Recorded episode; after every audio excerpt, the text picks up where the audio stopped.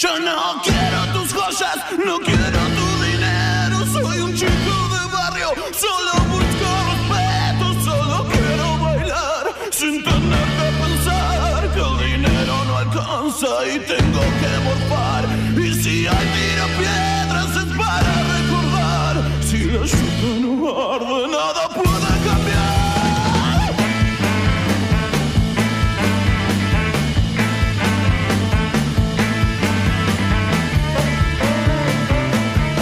Acá estamos, bienvenidos una vez más. Arrancamos versión en vivo de Quemar un Patrullero todos los martes de 16 a 18 horas, radioencasa.com. Radioencasa.com para que puedan vernos, escucharnos en vivo todos los martes. Después subimos los programas a Spotify. En general, los miércoles subimos los programas, jueves o viernes subimos los podcasts que grabamos. Recién acabamos de grabar uno, les venía contando a aquellos que están en el directo que estoy haciendo ahora mismo en Instagram, Olmedo Gus. Esas son nuestras cuentas. Olmedo Gus, la mía, Radio en Casa, la de la radio, Astilla Domínguez, la de Astilla. Martín Leguizamón, la tuya, que siempre me lo olvido porque tiene una L rara ahí. Arroba L Martín Leguizamón. Ahí está. Javi Gutiérrez. Nico, ¿cómo era, cómo era la tuya? ¿Qué dijo? ¿No escuché? De Nico? serio. Nicolás, de serio. Ahí está, bueno, son todas nuestras cuentas en Instagram. Estoy haciendo un vivo ahora en Olmedo Gus y les decía que grabamos un podcast sobre esa relación amorosa que existió y existe entre algunas bandas, Stones, Ramones, Megadeth y el público argentino. Antes de, arrancar, les cuento que en un ratito van a estar las chicas de Amor Elefante y Paula Mafia, que están haciendo algunos conciertos juntas.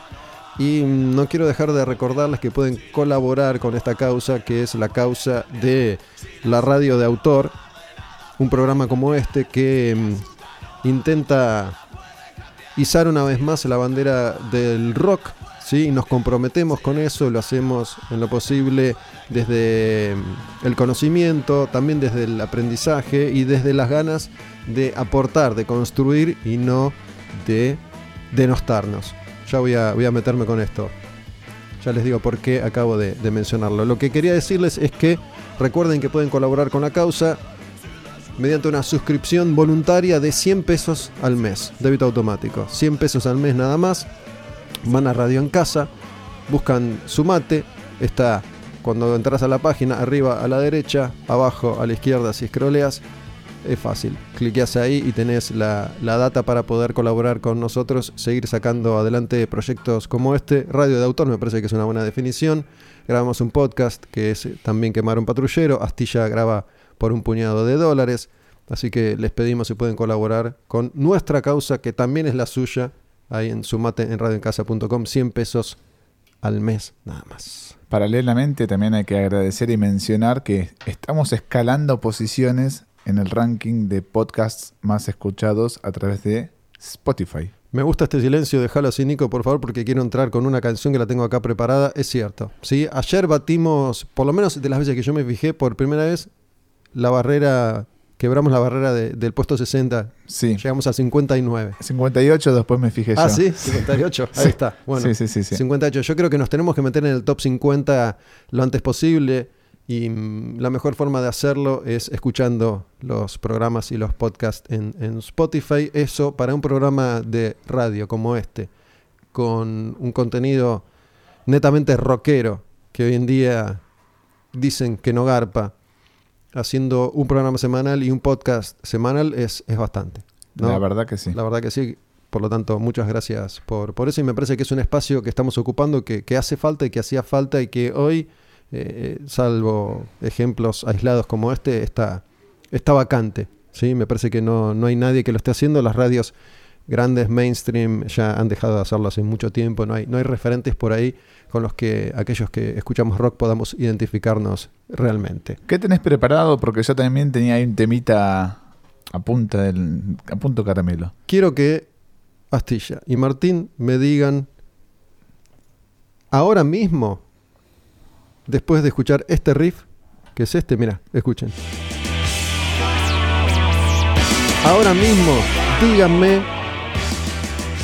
Purple con Gillan, Purple con Coverdale Hughes. Y si quieren, me la juego primero, Coverdale Hughes.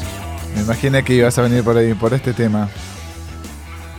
Eh, Con Gillan, Gus. Con Gillan. Con Gillan. Con Gillan.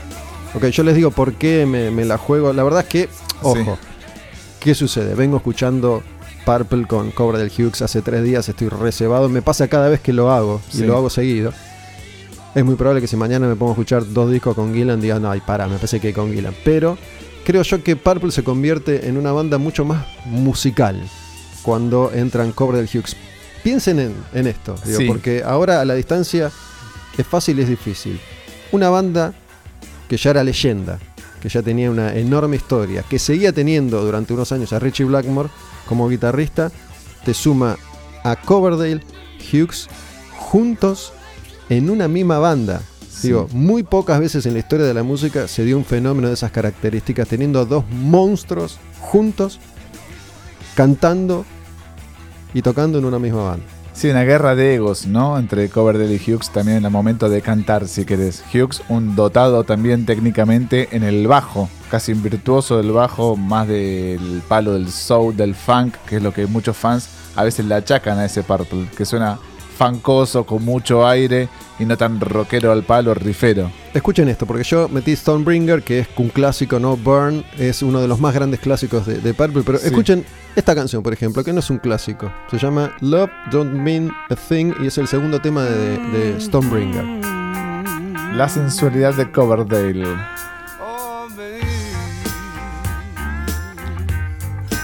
Incluso Blackmore está y sigue prendido a fuego en, en- en esta etapa.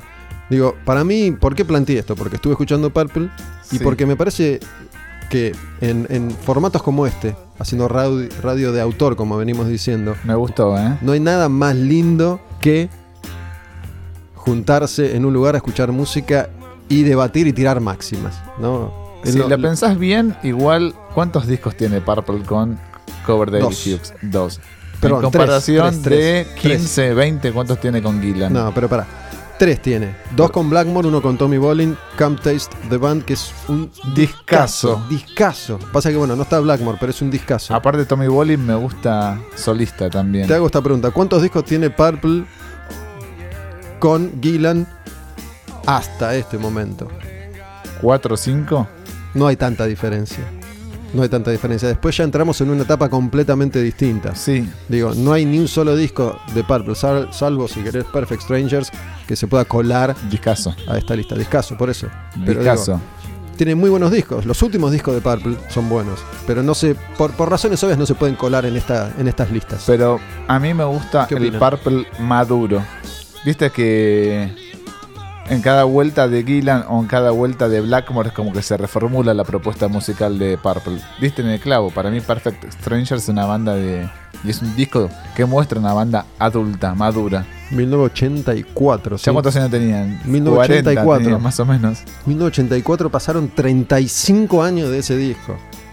35 años. Bueno, ya. tiene sentido. Tenían 40 años, ya eran adultos, maduros, como yo. No aprendí nada de la vida, ¿no? Pero sigo, soy maduro y Eh, adulto. escuchate esto, escuchate esto. Hold On se llama A ver. esta canción. Son unas canciones, incluso, no sé si escucharon el, el Purple Album que hizo Whitesnake hace unos años. Sí, las regrabaciones. Discaso, te digo. Polémico, Discaso. ¿Te gustó polémico. vos? Para mí es el mejor disco que hizo Whitesnake en los últimos 10 años. Me hubiera gustado estar en el estudio, mirá lo que te digo. Para que, ¿qué les hubieras dicho? Y no, para ver qué se grabó, qué no se grabó. Coverdale cantó todos esos temas. Ah, bueno, no sé. Ah, no sé. bueno, está bien. No, esa es la polémica. No, no es polémica, es un dato de color. Ah, ok, ok. La polémica es que me gustan los discos adultos de Purple. No sé, me gustan, por ejemplo, Sin Ese es un muy buen disco. Muy buen disco. Muy buen disco. Es el mejor disco con, con Steve Morse para mí. Bananas Escuchá, también de. A ver.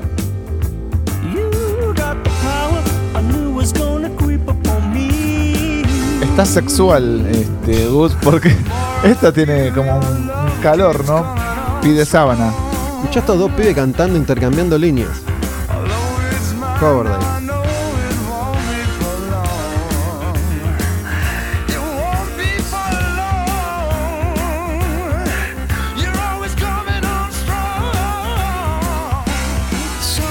Of sign.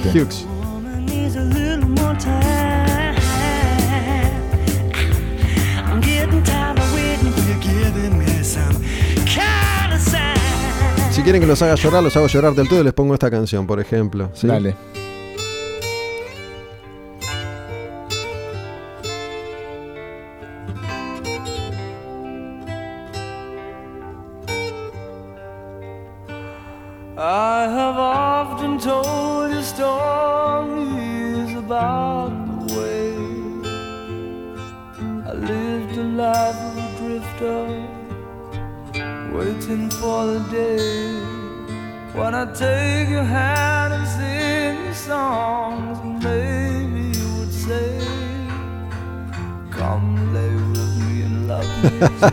Estamos escuchando Anticlímax. Soldier of Fortune y acá siguen de obra en el pasillo y se escuchan los ruiditos.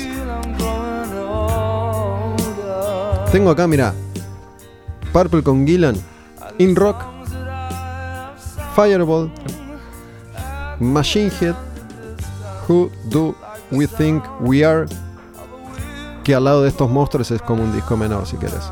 4 o 5, te he hecho, está bien, 4. 4. Con el disco en vivo Made in Europe. Made in Japan. En Japan, el de Europe es de Hughes.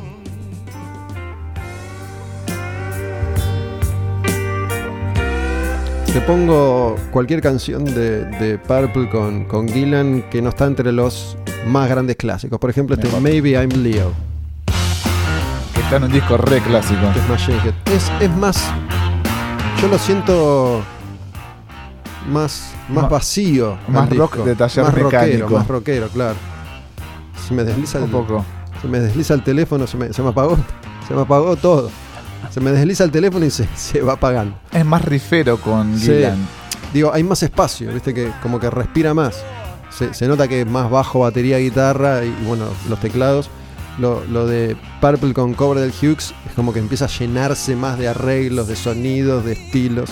Igual esto es bestial, ¿no? Viste que Ian Pace es el único integrante que grabó en todos los discos de. Purple. ¿No es una locura? Para mí sigue siendo loco eso. La ¿En qué banda sentido? y que si hacemos una encuesta universal, la gente va a vincular la banda con Coverdale, con Hughes, con Blackmore, con Gillan, hasta con Roger Glover, creo que en última instancia aparece Ian Pace. Y es el único tipo que grabó todos los discos. Bueno, sí, le pasa a la gente que por ahí no, no es tan Le pasa a los bateristas. O que, que es baterista. No seas malo con los bateristas. No, lo banco, lo banco. De, de hecho, tengo entendido que es un baterista fenomenal. Para mí es monstruoso lo que toca. Yo no, no sé nada de, de música, la verdad. ¿No aprendiste en estos 40 años de ir a ver bandas? han hablado muy bien de él siempre, todos. Técnicamente no te interesó nunca saber algo, no sé, de batería, guitarra, No. bajo. No. Puedo tener cierto criterio después de tantos años de escuchar música, pero la verdad es que si me pones a tres monstruos no sé cuál va a tocar mejor. la Mm. verdad. Más allá de que seguramente es subjetivo. ¿Viste cómo se reformuló el concepto pesado a través de los años? Esto era sumamente pesado para el año 1970, creo que se editó.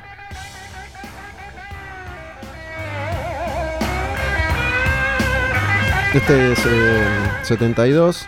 Recién hablábamos de, de Purple con, con Tommy Bolin, que es un, un guitarrista que llega después de la partida de, de Blackmore, de la primera partida de Blackmore. Grabó un solo disco. Hay un par de discos en vivo dando vueltas por ahí que son alucinantes también de esa época, ¿no? Y digo, poco tiempo después se murió de sobredosis. Tommy Bolin pasó la historia por eso y la banda se iba a reformar unos cuantos años después, justamente con, con Perfect Strangers, después de, de montones de experimentos, ¿no? Blackmore hizo Rainbow, Gillan formó su banda solista, cantó en un disco de Black Sabbath. Te tiro, te tiro a ver, por ejemplo, esta que estuve escuchando hoy y me mata, que es una canción con, con Bolin. I Need Love se llama, de Come Taste the Band.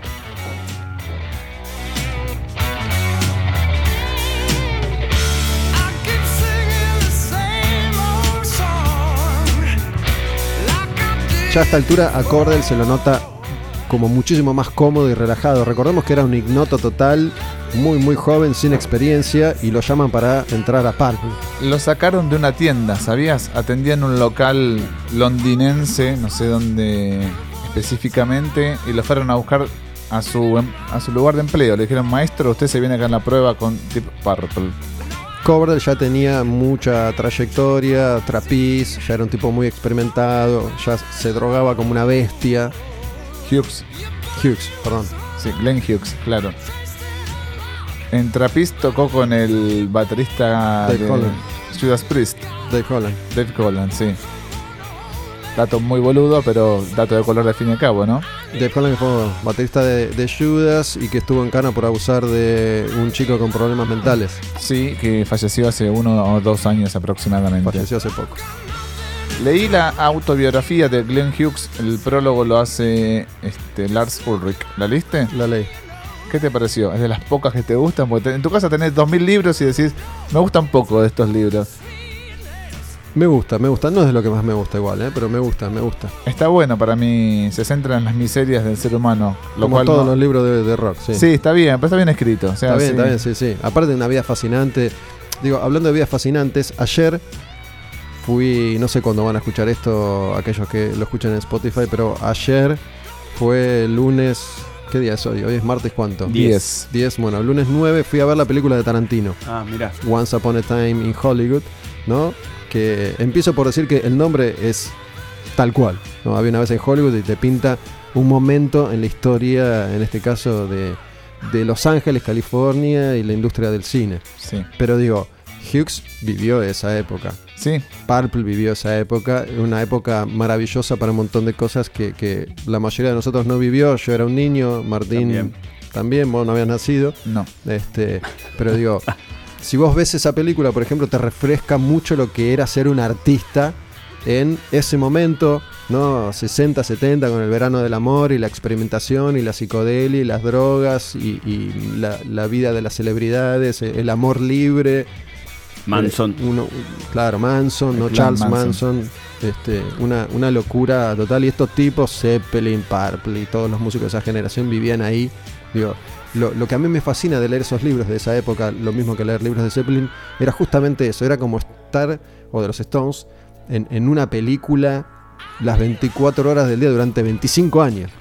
Sí, aparte con la cocaína como ladera, y la cocaína fue una droga nociva con los años. ¿Con esto qué quiero decir? Que era una novedad para la industria musical o in- incluso cinematográfica. La cocaína estaba a la orden del día. Después pasaron los años y la gente fue sucumbiendo bajo los poderes nefastos de la cocaína. Pero en ese entonces era todo exceso, ¿no? Al por mayor. Sí. Yo tenía otro tema, Gus, ver, para, dale. para iniciar. Y tal vez no es el más representativo de esta banda, pero es el que más me gusta. ¿Reconoces qué es esto? Sí, pará. Ya te digo, pero sí. No mires la tapa, ¿eh? Es ese rock and roll escandinavo. Yes. Estamos hablando de una banda que viene por primera vez a la Argentina o ya estuvo. Por primera vez a la Argentina. Sí. Turbo Negro de Noruega. Turbo Negro, para mí, la banda más importante de la historia musical de Noruega. Por encima de las bandas de black metal. No estoy de acuerdo. Sin Turbo Negro esas bandas no hubieran existido. Y lo dicen ellas, no yo. Si lo dijera yo sería un imbécil. Lo dicen ellos. Ellos dicen, sin Turbo Negro no hubiéramos existido. Las bandas de black metal. Sí. Fanáticos de Turbo Negro. Tribuneros. No digo que no, ¿eh? No digo que no. Pero digo, en todo caso no, no hubieran existido sin, qué sé yo, sin Bathory, no sé. Pero fue una cosa muy esporádica, Bastori. La banda que salió a quebrar todos esos esquemas rockeros y los prejuicios de la cultura noruega fue Turbo Negro. Bathory es sueca, pero me refiero al, al rock escandinavo. Bueno, y al, ahí tenés, ya empezamos mal. Pero bueno, digo, sin, sin Celtic Frost no hubieran existido. Suizos. Está bien, vos hablás de Noruega, Noruega. Noruega como una... Ajá, son de Noruega. ¿Son de Noruega? Sin Ajá no hubieran existido esos forros. Bueno. Eurónimo sin, sin Ajá no era nada. ¿Qué hicieron las bandas de black metal? Se maquillaron. Por ejemplo. Pero para vos me decís que Turbo Negro es anterior al maquillaje en el black metal. Sí. ¿Estás seguro? Sí. Se formaron en el 88. El primer ahí. disco creo que lo, lo- lo editaron en el año 90 y reformularon su propuesta y la perfeccionaron en el año 96 con As Cobra. Yo si querés me, me sumo y de ese momento revolucionario que fue el rock escandinavo en los, en los 90, que de alguna manera recupera un estilo de rock and roll que, que estaba perdido, que es el, el rock and roll crudo y directo del- de, de- de los 70, si querés. Sí. Turbo Negro y Helicopters son las dos mejores bandas de esa generación y las dos mejores bandas de la historia en ese tipo de rock and roll escandinavo, de rock and roll tocado por escandinavo. Muy probablemente sea cierto, pero hay algo que las bandas que quieren imitar a Turbo Negro no tienen. ¿Talento? Sentido del humor. Ah, Nunca se tomaron en serio. Me parece que esa es una virtud en una banda del calibre de Turbo Negro. tal vez banda, haya. mm, sí, sí. una banda que se maquilla. eh, similar, se viste similar a Village People, si querés. Hace una mezcla de música entre Ramones, Alice Cooper, una cosa media festiva en el medio, siempre choreando un estribillo. Y que tiene letras abiertamente gays, algunas son completamente homosexuales, algunas de sus letras, en un ambiente donde, ¿Pero es por una, ejemplo. ¿Es una bandera o es un, un paso de comedia que intentan.? Yo creo que a medida que fue pasando el tiempo ya fue como paso de comedia, pero vamos, cuando ellos tenían 21, 22, como casi post-adolescente, fue como un modo de choquear. Lo llevaron como una bandera y lo fue una bandera que estuvieron también ahí este, flameando en Noruega. No te olvides los ase- asesinatos de toda la, la tribu Mayhem y Sí, del black. de black metal.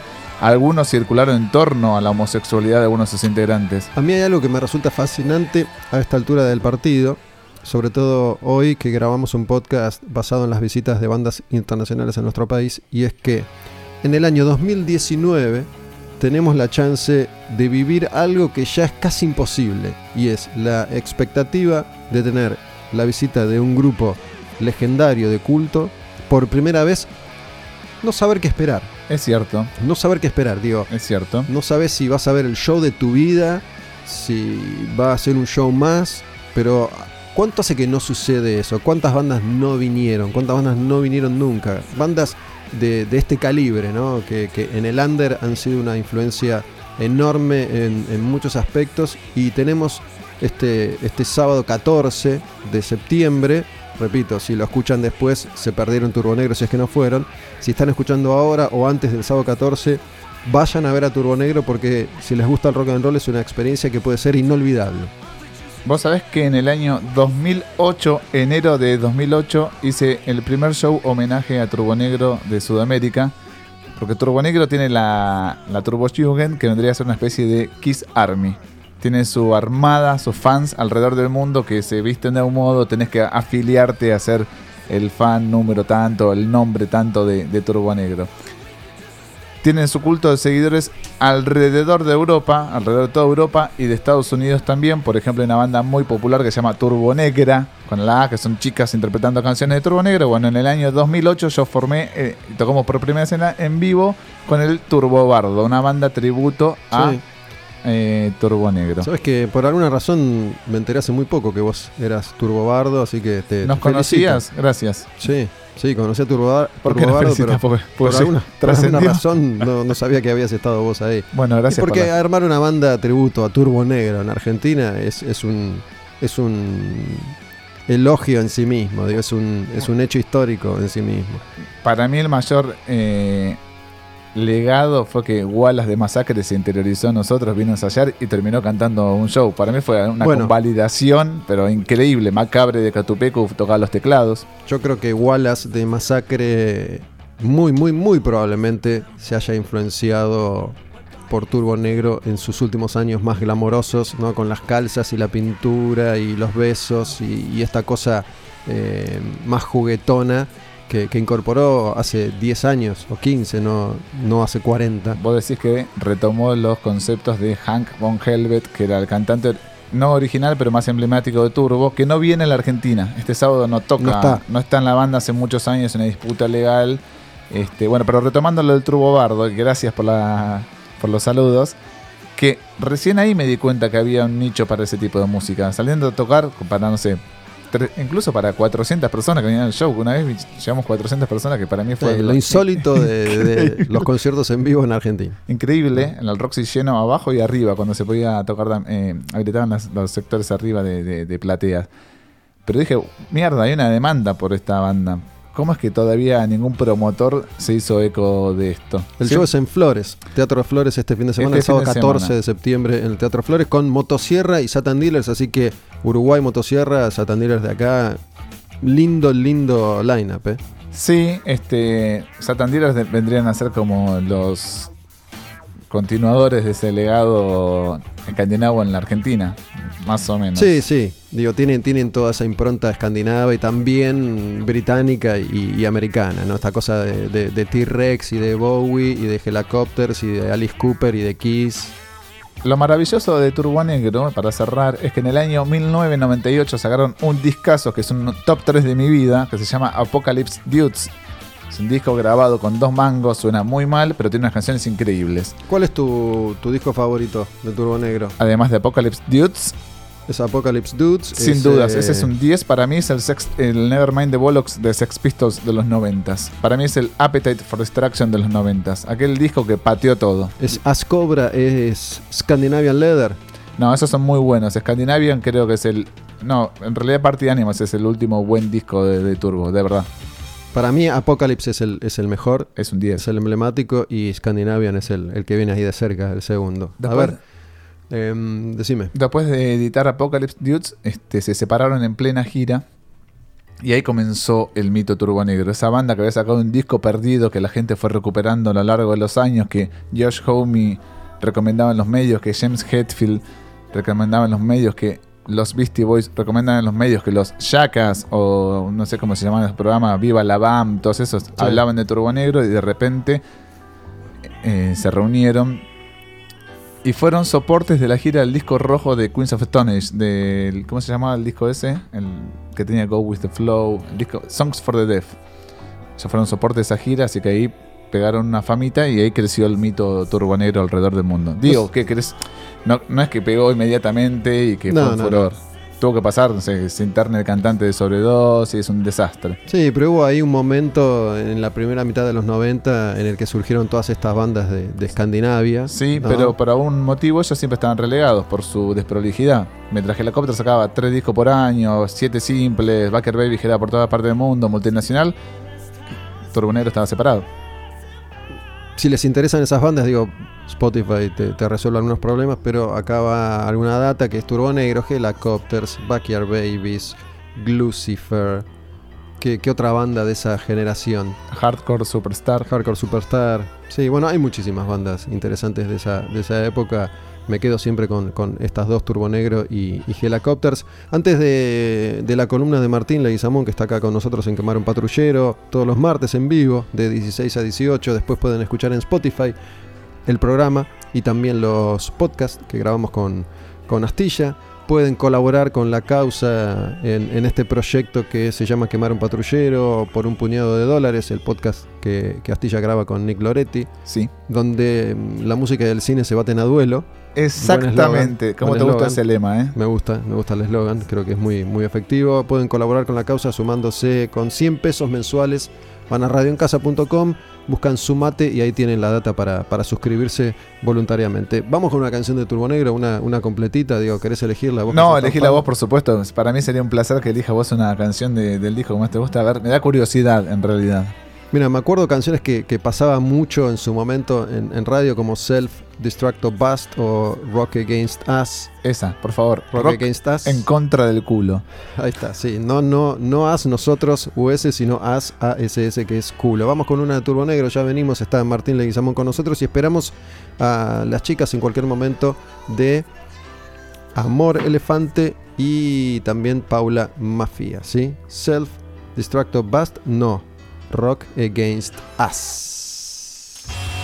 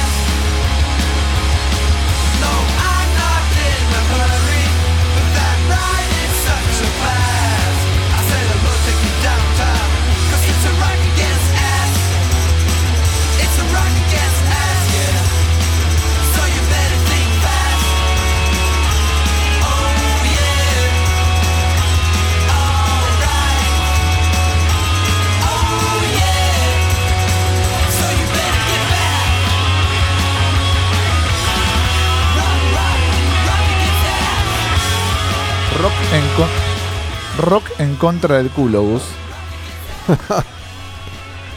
Rock Against Us, Turbo Negro.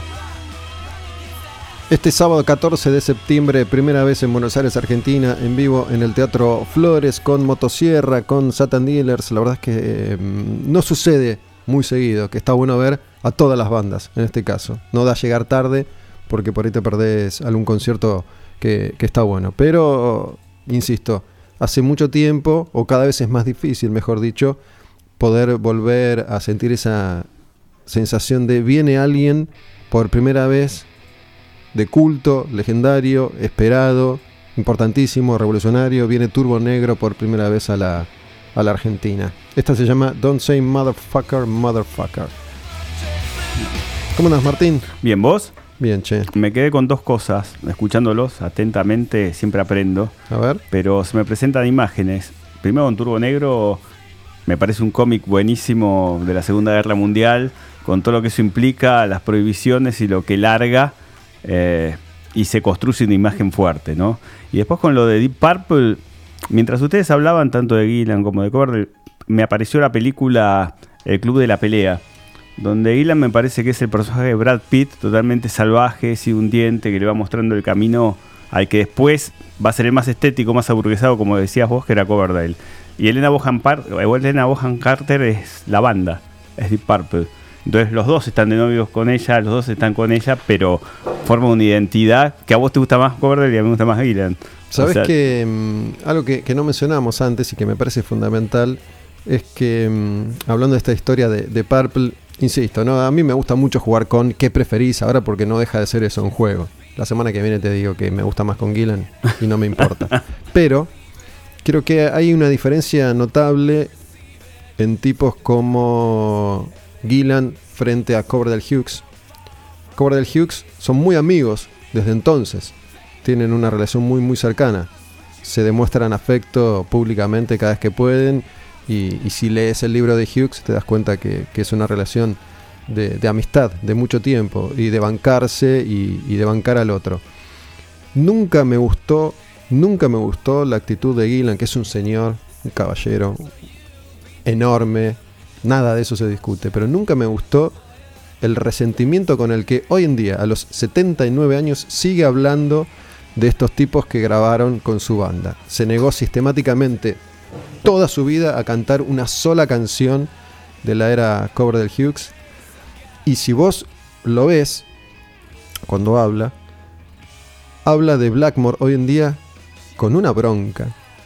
Todavía le tiene una bronca, ¿no? Sí, Y, y si le hablas de Coverdale, se te pone del ojete. sí. Hasta Blackmore le tiró un mimo diciendo que quería reunirse con el Purple original o con el Mark eh, II antes de, de morir. Porque a esta altura estamos Claro. hablando de eso. Qué, qué curioso, digo, ah, digo, uno no tiene idea de las cosas que habrán pasado ahí, ¿no? Pero a esta altura del partido, viéndolo desde afuera y sin conocimiento de causa, Sí, ya está soltado. asombra, asombra que un caballero como Gillan, un tipo sumamente correcto y respetuoso, siga en esa, en esa postura, ¿no? Negando una, una realidad que es muy común de los cantantes, ¿sí? Que, que se niegan a muchas veces a cantar canciones de otro, Es muy británica la actitud también, ¿no? pero me, me parece que, que da un poco de pena, la verdad.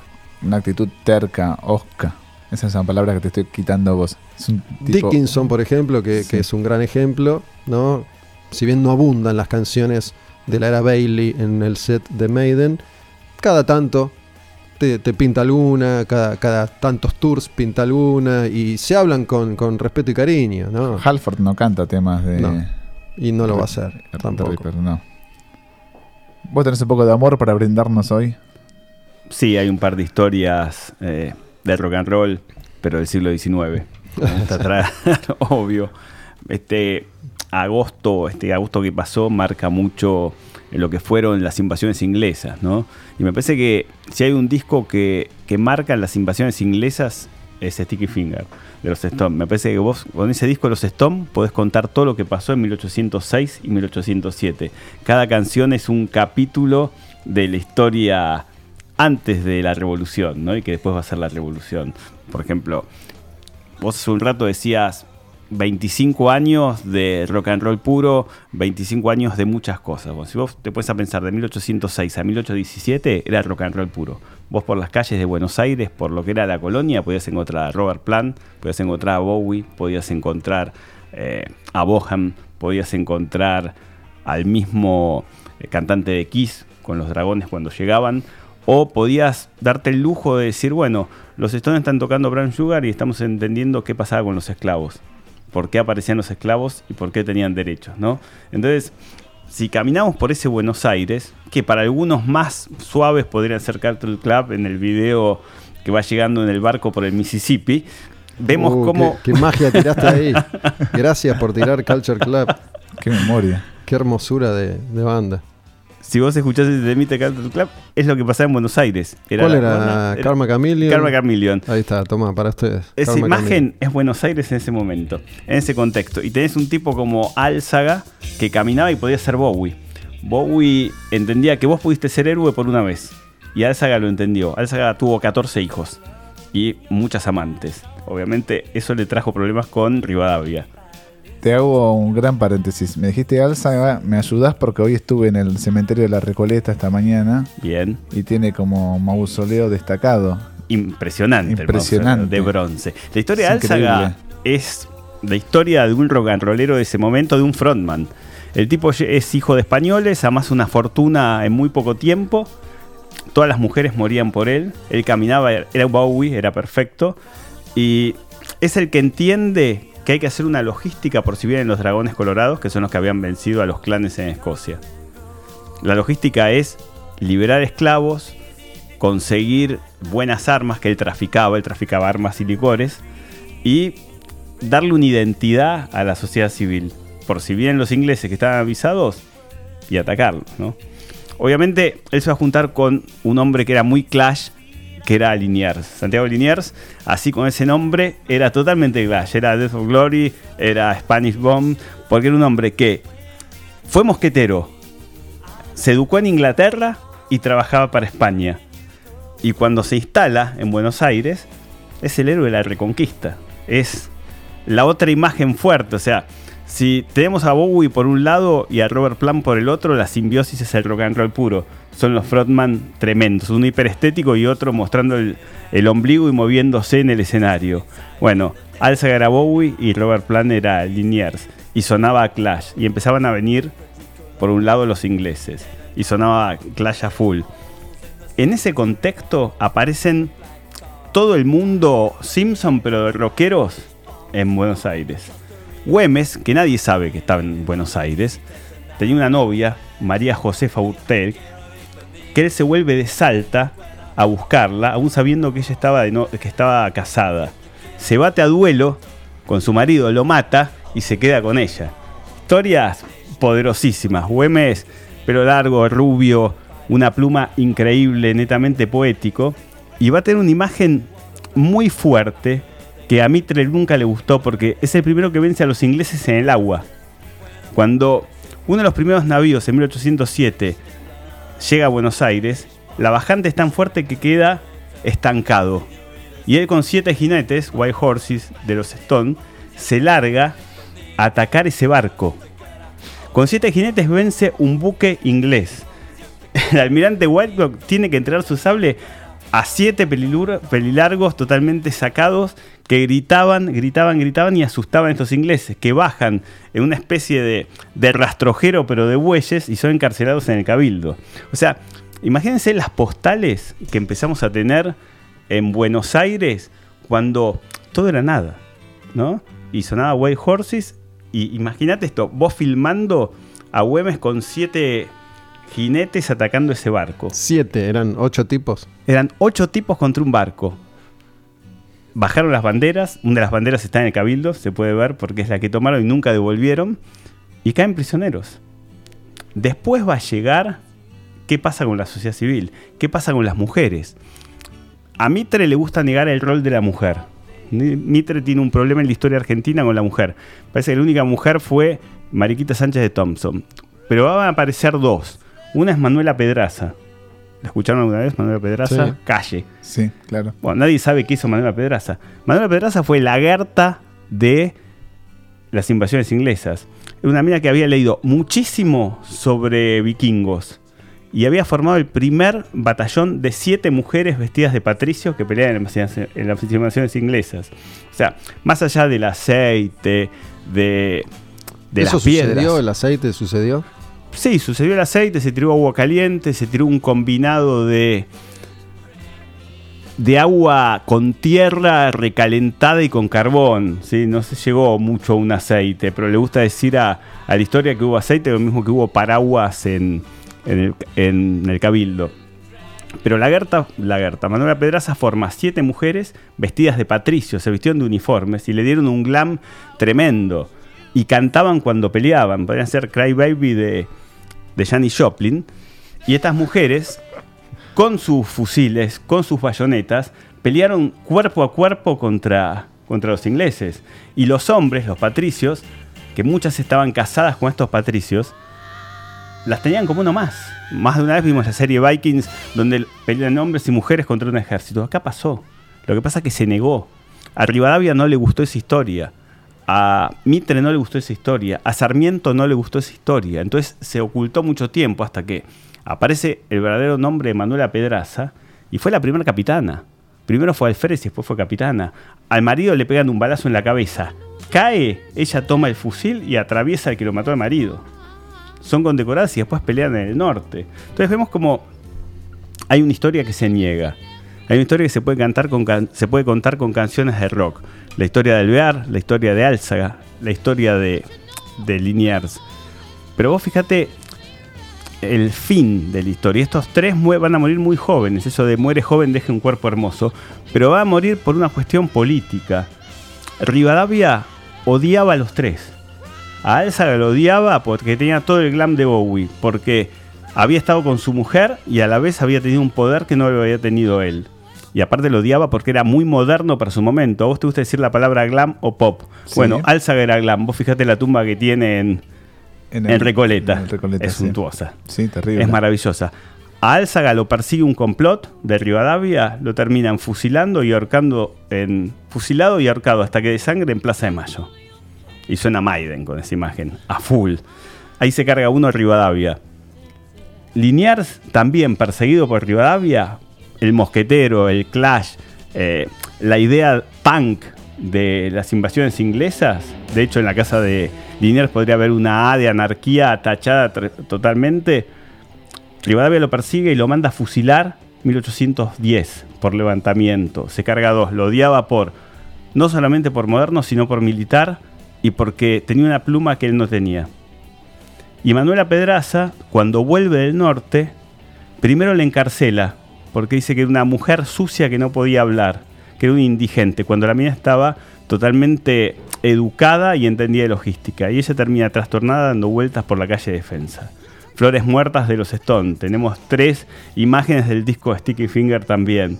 Entonces, ¿cómo se construye esa identidad? ¿Cómo se construye esa estética?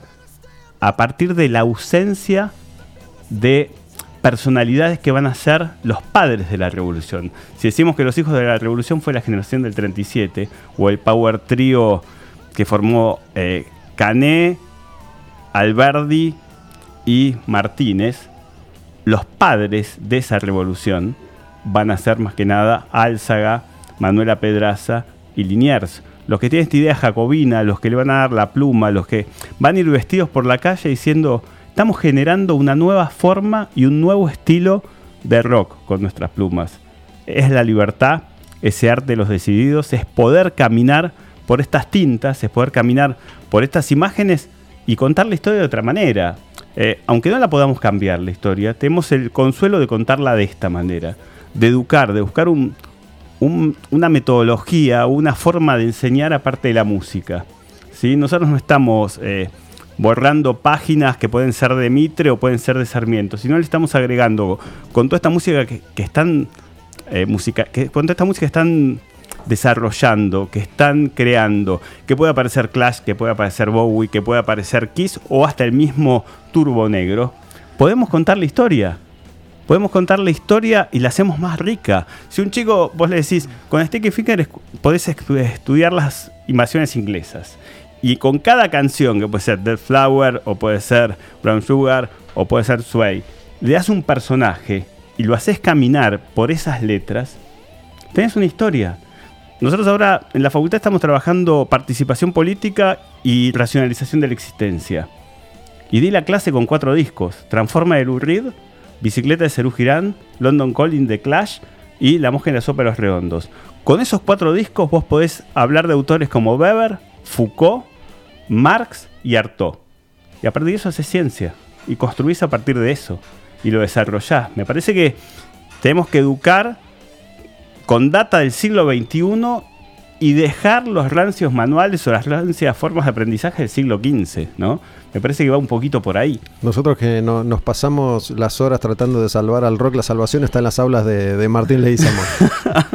Lleven a sus hijos a estudiar con Martín. Martín, ¿nunca escuchaste a los Manic Street Preachers? No, no los escuché. ¿No te suenan los Manic Street Preachers? Eh, está compuesta la banda. Hoy en día es un trío porque su cuarto integrante está desaparecido, declarado desaparecido por Scotland Yard en el año 94. Desapareció, o 95 de comienzos.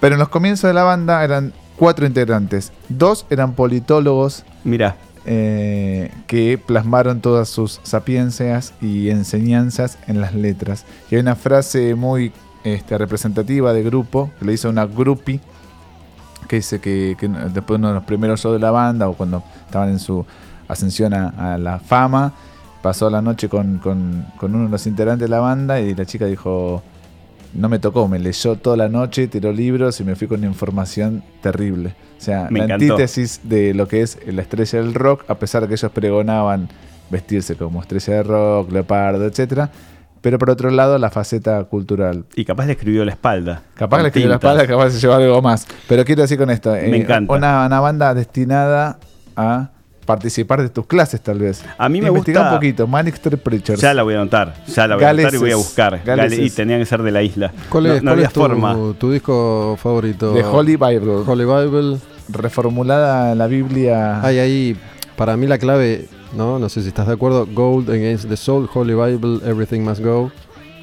Y eh, el clásico es Everything Must Go, en realidad, pues el disco más popero. Pero yo voy con el anterior porque están todavía los cuatro integrantes originales. Después ese disco como que ¿Qué, desaparecieron. qué canción? Podemos eh, hacerle escuchar a Martín y a toda la gente una canción de Manic Street Preachers, una banda que tiene ya décadas de historia y todavía muchos no conocen en Argentina. Muchos no conocen. Me gustaría que lo traduzcas en castellano el- el- el título del- de la primera canción. Si la gente norteamericana dijera la verdad por un día, Ah, todo esto para If White America Told the Truth, si la América Blanca contó la verdad, para pues está todo junto. claro. es- If es White. America told the truth for one day, its world would fall apart. Si la América Blanca contara la verdad durante un día, su mundo se vendría abajo.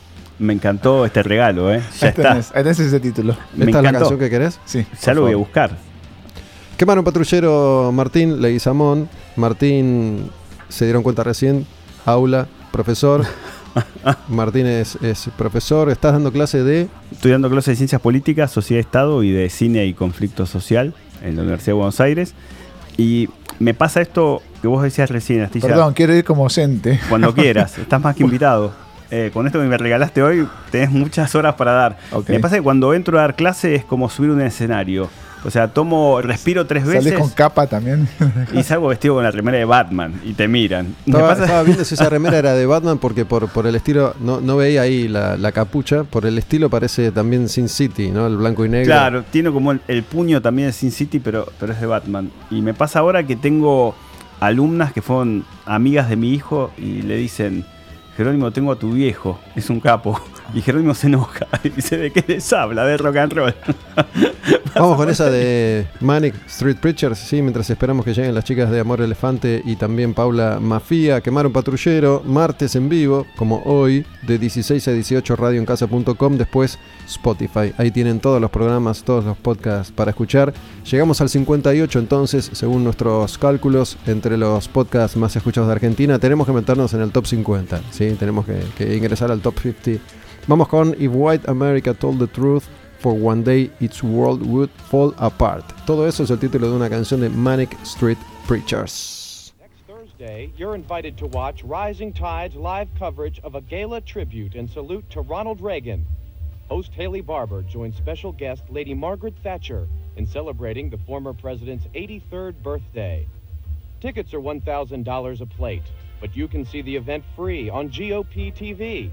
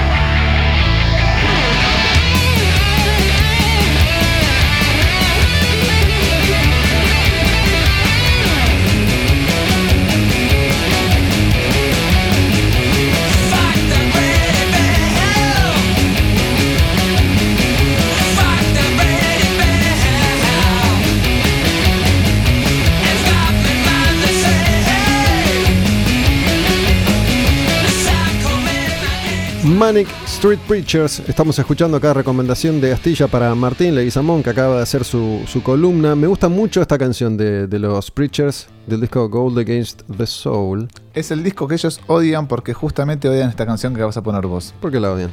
Porque dicen que es muy es Black. Sabbath, es muy pesado y no representa el espíritu de ellos. A ver, para. Esto es Black Sabbath. Ponele. Hay algo. Cuando empieza a cantar es pura, pura melodía. Sí, pero es como demasiado rifero para ellos y el primer disco es más crudo todavía. No me gusta mucho a mí el primero. es mi disco, si me pongo la mano en el corazón, es mi disco favorito, pero no lo recomiendo, digamos. Es más glam, es más Hanner Rocks. Es una banda fetiche mía también, Gus. Esta se llama Sleep Flower.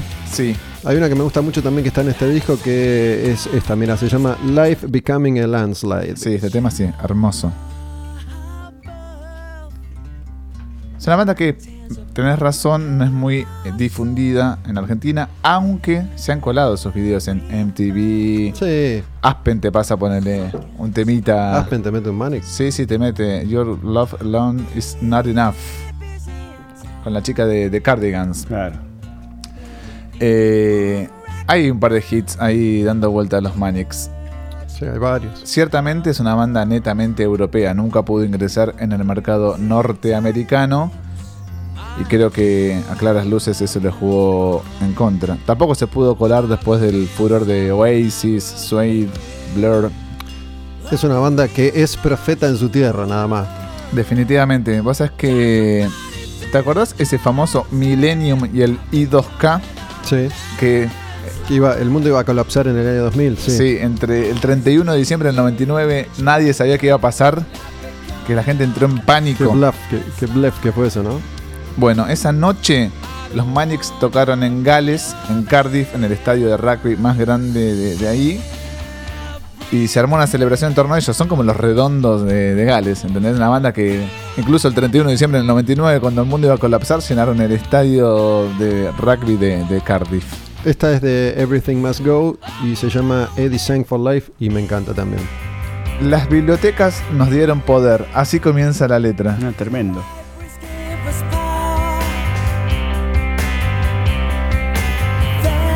Parte de la belleza de un programa como este es poder hablar de estas bandas y escuchar estas canciones. Manic Street Preachers, Eddie Sang for Life.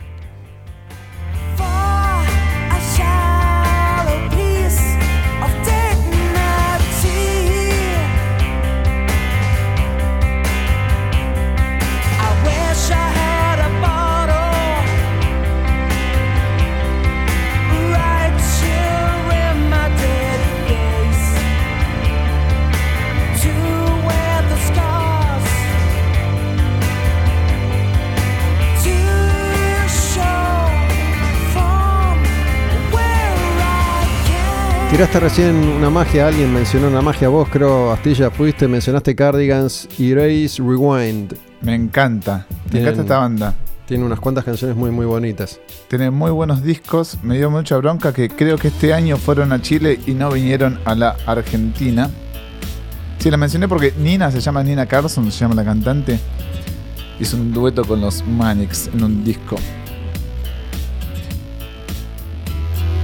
Nunca te deja garpe Cardigans, ¿viste? Lindos videos además. Sí, estética zarpada. Suecos.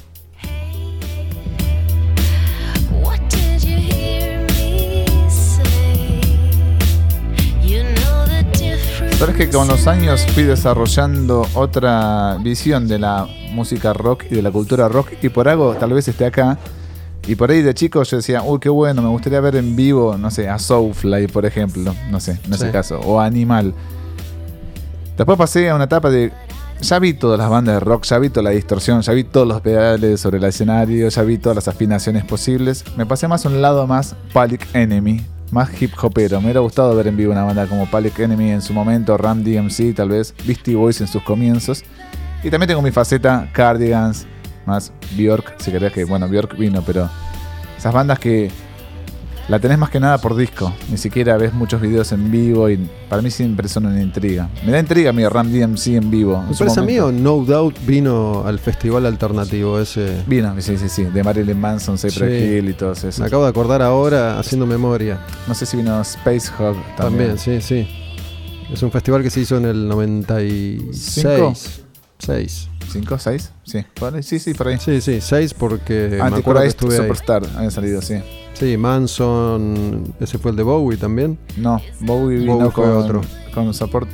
Perdóname, No Doubt vino como soporte de David Bowie, tenés razón. Bueno, fue un festival con un montón de bandas. Cerró Soda una de las noches. Cypress Hill, Soda Stereo, Cadillacs, Nick Cave, Love and Rockets, Space Hog. Stereolab no estaba, ¿no? No sé. Me parece que no. Marilyn Manson. Robbie Draco Rosa, Este pibito, estos pibitos Molotov, dijimos. australianos que eran unos Silverchair. Silverchair.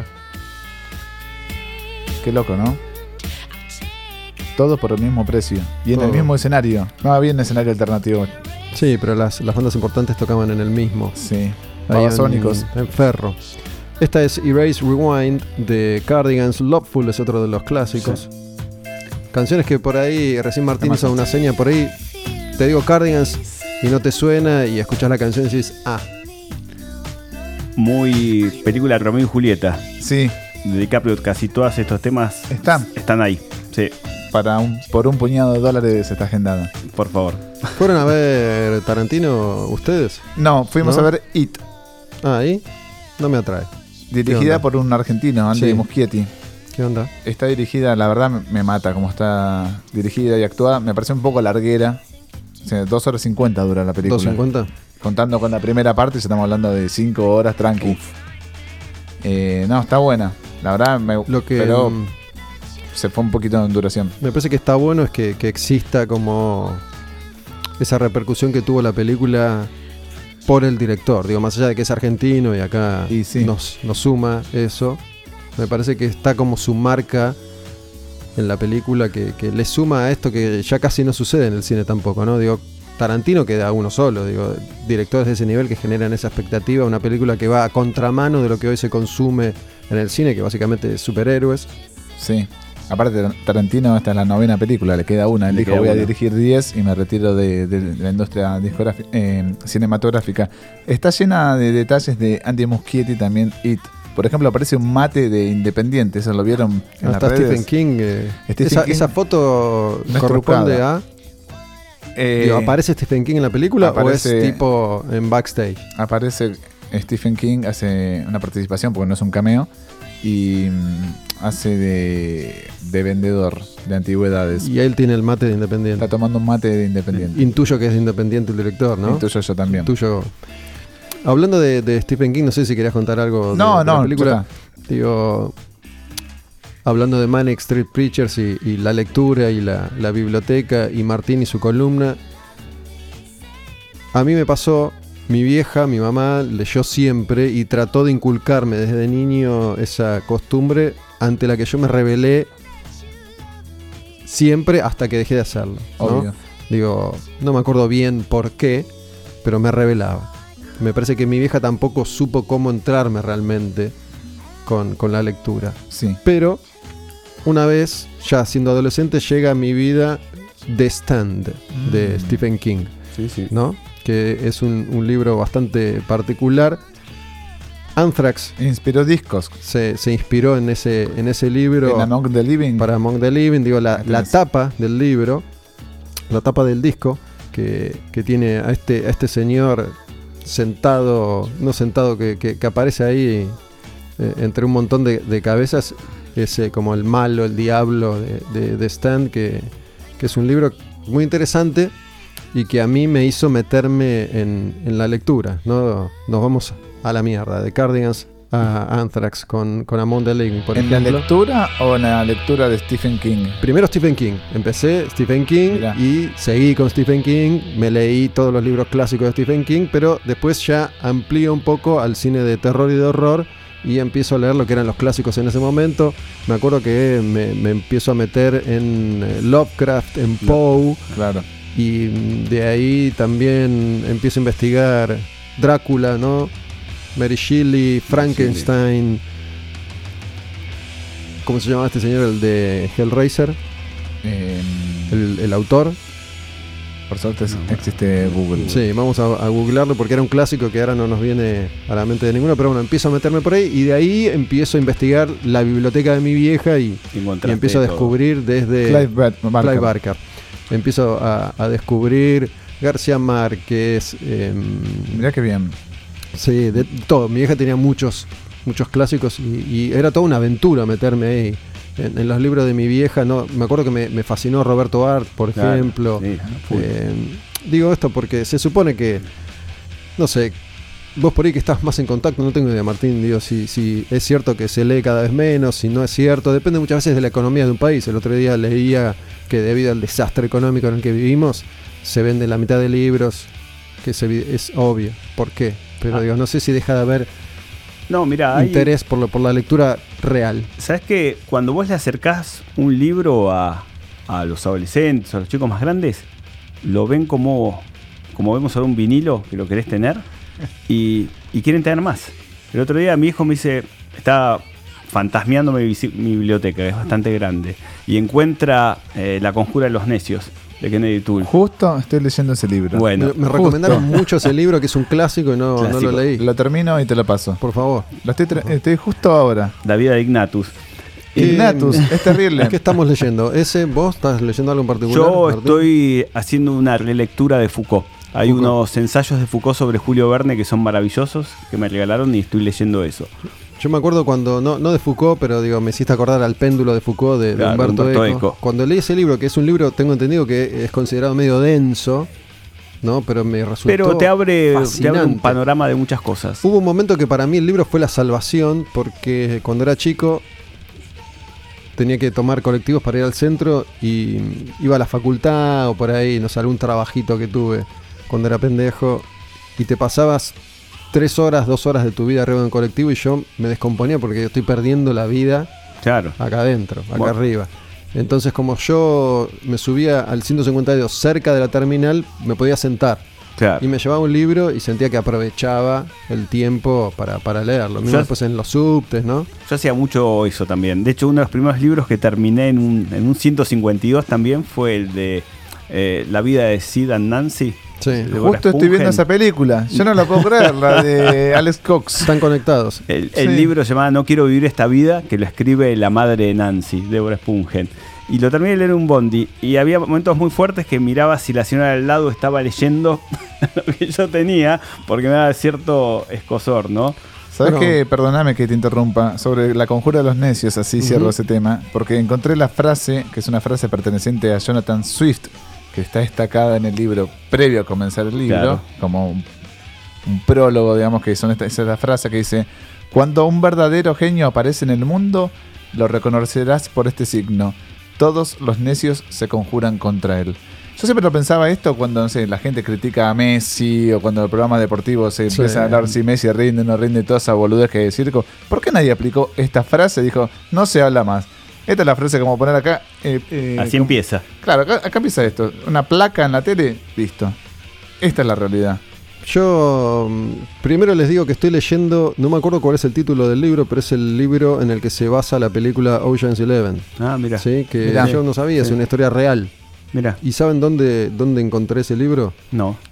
en los containers de reciclaje que hay en las plazas, en algunos puntos de la capital.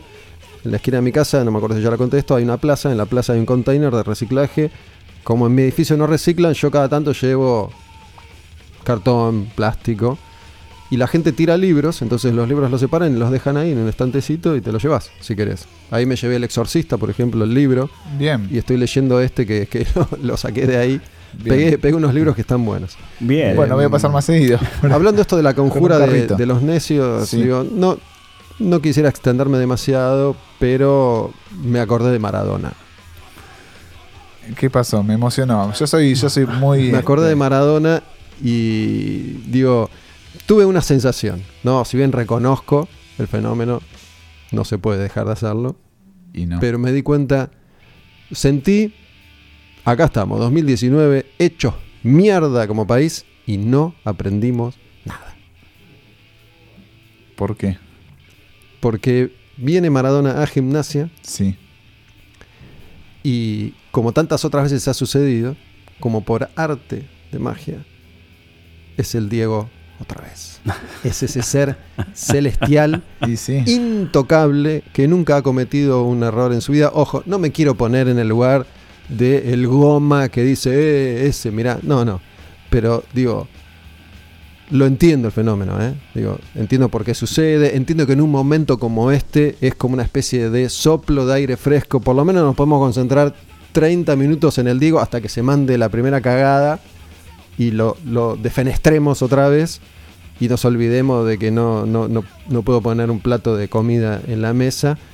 Digo, todo el fenómeno que empieza a desatarse. Incluso el otro día me crucé con el ruso Vereda y les decía, la verdad, envidio, envidio a la gente que en este momento puede ser feliz porque tiene algo de qué hablar, algo importantísimo de qué hablar, ¿no? Digo, si, si lo trato de pasar a la música, no sé, fue como, qué sé yo, cuando volvió Soda Stereo, digo, es- esos temas que no, no se pueden pasar por alto. Te lo ejemplifico de este modo. El domingo tuve un cumpleaños, fue en un restaurante, éramos varios en una mesa y estaba lleno el restaurante. La gente estaba más pendiente del televisor y a qué hora asumía Maradona o dirigía el entrenamiento de que de, sus propias familias. Entonces, en el momento era como la cuenta regresiva. A las dos, presuntamente, él iba a pisar el césped, salir con todos los papelitos, la hinchada cantando, etcétera Y la gente se puso de pie en el restaurante y se acercó al televisor. Y había 20, 25 personas viendo el televisor conmocionadas con lo que estaban viendo. ¿Qué sé Sí, yo? me- Para mí eso es un reflejo. hay muchas lecturas, pero digo, hay muchas lecturas, pero para mí eso ¿Cuántas es, veces pasa en la vida eso? es el Gus? sistema funcionando, digo, es un sistema y es idiotizante, digo, no voy a discutir el fenómeno de Maradona, todo lo que representó, yo, yo mismo, aunque no lo crean, lloré cuando le cortaron la pierna, digo, fue la última vez que me importó Maradona igual. ¿Lloraste por Maradona por Sí. esa situación? Mirá. Digo, fue la, la última vez que, que realmente me, me importó Maradona, este, hasta ese momento. Estás llorando ahora ¿no? casi. Eh, pero digo, es que, que eso suceda, que el país se detenga, Hay un romance también, ¿no? Eh, del público con esa imagen, es fuerte. Es Digo, pero ¿cuántas santo, veces vivimos ese, ese romance? Todo ¿Y el ¿Cuántas tiempo. veces dejamos de vivirlo? Digo, como, como país, como sociedad, todos los miserables que viven de hablar de Maradona. Digo, yo creo que una responsabilidad, entre comillas, que tenemos los que podemos sentarnos frente a un micrófono y decir cosas, es ser mínimamente consecuente con un pensamiento. Digo, eh, tener algún mínimo de compromiso moral con lo, con lo que está pasando y, y de compromiso con, con uno mismo. Digo, todos estos mercenarios miserables que hoy están hablando maravillas de Maradona y si mañana aparece con un pibe en el vestuario, Pero es lo que más esperan, Gus. pero se como relamen, país- se como relamen país, por eso. Nosotros alimentamos esa maquinaria. Pero ¿no? se Digo, relamen. se paró el restaurante y se puso de Se- pie, cantó el himno. Casi, faltó. Hoy, viendo, antes de venir acá, estaba Maradona dando un reportaje a Fo- en Fox, a Sí, y a. Pollo Viñolo. Y noté algo que me llamó mucho la atención. Eh, Ruggeri lo miraba con ojos de tristeza. Eh, no era el adulador de siempre, digo, digo. Y se detenía y lo escuchaba. Y fue como fuerte también. Y Viñolo no quiso hablar. No, no estaba la adulación, pues se dan cuenta que vos lo veías a Diego y, y era una imagen, ¿sí? Era por lo menos grotesca, triste y, y era Diego. Y es como que se respetó mucho eso y no eran, viste, los aduladores de siempre. Decía cualquier cosa y lo escuchaban y bueno, decía Ruggeri, bueno, Diego. Fue un Me estás describiendo, no sé, no sé de qué hablas, Martín, porque no lo vi, no escuché nada de Maradona, no vi nada, pero por lo que decís, me estás descri- describiendo a dos tipos que le tuvieron pena a un Sí, señor. Sí, tristeza. No me gusta decir pena, tristeza. Fue... Pero tipo- ¿por qué? Está, está en un muy mal momento. Y no, estaba, no lo vi bien.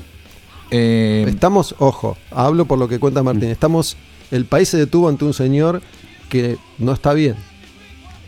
Y vamos a pedirle que saque al país adelante otra vez a un señor ¿No te llegaron que la- no está bien y no tiene por qué. ¿No te llegaron las capturas de pantalla de la ambigüedad de Maradona el domingo diciendo no, No. voy a faltar a ningún entrenamiento sí, y el mortal. lunes faltó entrenamiento? Sí, el mortal. primer entrenamiento oficial, o sea, el domingo fue la presentación oficial de... Perdón, no sigan. Pero dijo eso, no voy a faltar a ningún entrenamiento y el lunes faltó el ¿Por qué? ¿Qué le pasó? A ver. Llovió, no sé. Bueno, y hoy dijo, dijo otra también tremenda, pues dijo, no sé quién juega en el equipo, me lo van a presentar más tarde. Sí, Y el país está detenido ante esta situación. Mirá. Y ojo, lo, lo corro a Maradona. mirá ¿eh? esto. No, sí. No voy a faltar ningún entrenamiento. Lo corro a Maradona. No hago responsable a Maradona ni de, de ninguna manera de esto que pasa, pero me parece que es, digo, en Argentina, o septiembre de 2019, país devastado otra vez. Es la imagen del Cid muerto. El Cid estaba muerto y lo ponían arriba del caballo para que los jugadores, para que los soldados lo sigan. Los lo muertos mismo. somos nosotros. También. Nosotros somos los que estamos muertos y no, no podemos hacer nada por salir adelante. Y el día que no esté el Diego, ¿quién nos va a salvar? Difícil. Ese es el Encima tema. le echan la culpa a Messi de que nunca quiso salvarnos de nada. Ahí tenés un tipo siempre hay- coherente. siempre hay un culpable. Siempre, de principio a fin. Ahí tenés que leer la conjura de los necios. Sí. Esa frase la tenés que Por tatuar. Dios. No Qué increíble. La conjura de noches, eso es esto. Es esto, es esto, tenés que leerlo, después te lo va a pasar. Te despierta muchas cosas, te asusta, ¿viste? Cuando vas leyendo página tras encontrás- ¿Te página, decís, ves reflejado? pausa, voy a tomar un mate. Y saltan volvés. canciones. Y aparecen canciones mientras lo lees. ¿O no? ¿Qué te suelta ahí? Muchas, muchas canciones. Vas desde algo patético como puede ser pastoral a sí, sí. Bueno, te, te elijo ACDC en vez de Pastoral. Si no te jodes, estábamos escuchando ahí Anthrax de, de fondo. Mientras alguien alguien llega. A ver quién, quién es que llega. Es eh, Paula, Paula Mafia que llega. Hola Paula, ¿cómo estás?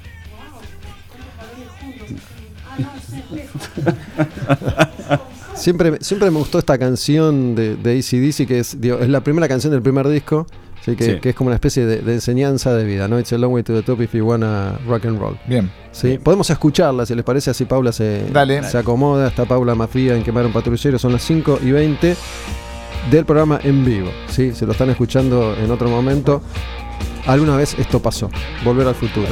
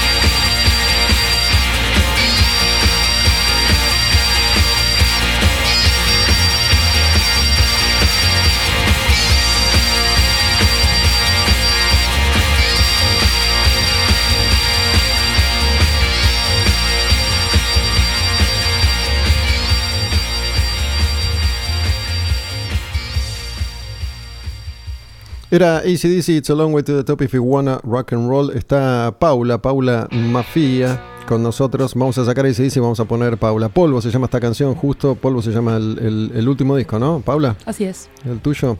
De la, de la familia Goza Records. Sí. Bueno, últimamente he hablado con varias chicas de, de Goza, con Barbie incluso. Cu- ¿Cuál, cuál es tu historia particular con, con el sello? Digo, me parece que sos de las de las más experimentadas, ¿no? De las que están en, Sí, en, en- en Goza. Goza que es el sello de Barbie Recanati, que ella cura, dirige con Futurock. Así es, sí, eh, mi, mi- mi vínculo con Goza en realidad empieza mi vínculo con, con Barbie, que es que ya lleva muchos años, la conocí hace más de 10 años compartiendo escenario posiblemente en Plasma, que era uno de los pocos lugares que había para tocar, hace, sí, esa cantidad de tiempo más o menos. Eh, ella en su momento con Utopians, yo con, con mi banda La Cosa Mostra, nos hicimos amiga de, de escenario, compartimos muchas fechas. Cuando fue el momento de sacar eh, Polvo, que es mi segundo disco solista, me junté con un par de sellos, recibí un par de ofertas hasta que Barbie me dijo, evitalo con las pibas, dale, súmate, súmate a esta familia y, y bueno, fue una buena oferta y, y además me daba muchas ganas de pertenecer a un sello y volver un poco al, al- al- concepto de lo que es un sello, ¿no? Un label, una, una, un- una marca, una curaduría. Sí, una, una de las cosas que, que siempre se me ocurre decir cuando, cuando hablo con ustedes es que debe, debe estar bueno en este momento en particular de la historia sentir que perteneces a determinados lugares donde algo está pasando. Sí, en este momento, la verdad me hubiera encantado que eso sucediera cuando yo tenía 17 años. Ahora Sí, ya es- bueno. 20 años después, eh, ya tengo mis, mis, mis armas de, predilección, ya aprendí a defenderme. Me hubiera gustado no tener que, justamente aprender a, defenderme, sino simplemente fluir y hacer lo mío, no tener que estar sobreviviendo en un ambiente este, que fue bastante hostil, no solo por, por cuestiones eh, que, que se están revisando recién ahora, sino básicamente el under, eh, y especialmente hace 20 años, era más hostil de lo que es ahora, había menos comunidad y al no haber redes realmente dependías de un montón de factores de azar para conocer a la persona indicada con la que querías tener una banda. Pero se me ocurre que, digo, acostumbrados como estamos a, a nuestra propia historia en muchos aspectos, no deja de ser eh, interesante vivir algo después de tanto tiempo de haber vivido la Sí. contrapartida, la contracara. Digo, algo, algo un poco cambió. Sí. Podría haber sido así eternamente. Podría haber sido así eternamente, este, y la verdad es que es muy gratificante saber que las pibas que están ingresando en la música al día de hoy tienen sellos como este a su disposición, tienen medios para grabar, eh, pueden subir directamente su música a plataformas sumamente este, visibilizadas, como es el caso de Spotify. Eh, es mucho más accesible grabar un disco en este momento, hay cosas que ya no nos morfamos, no, aguantamos, este, cosas que ya son eh, inconsistentes con las que convivir. Me pregunto si hoy, hoy estuvimos hablando, recién hablábamos de, Maradona, me parece que cuando vos entraste estábamos en, en esa, ¿no? de, cómo el país vuelve a revolucionarse solo porque Maradona pone un pie en cualquier lugar, digo, si es en gimnasia, si es en Tigre, si es en Caballito o si es en Neuquén, da lo mismo, ¿no?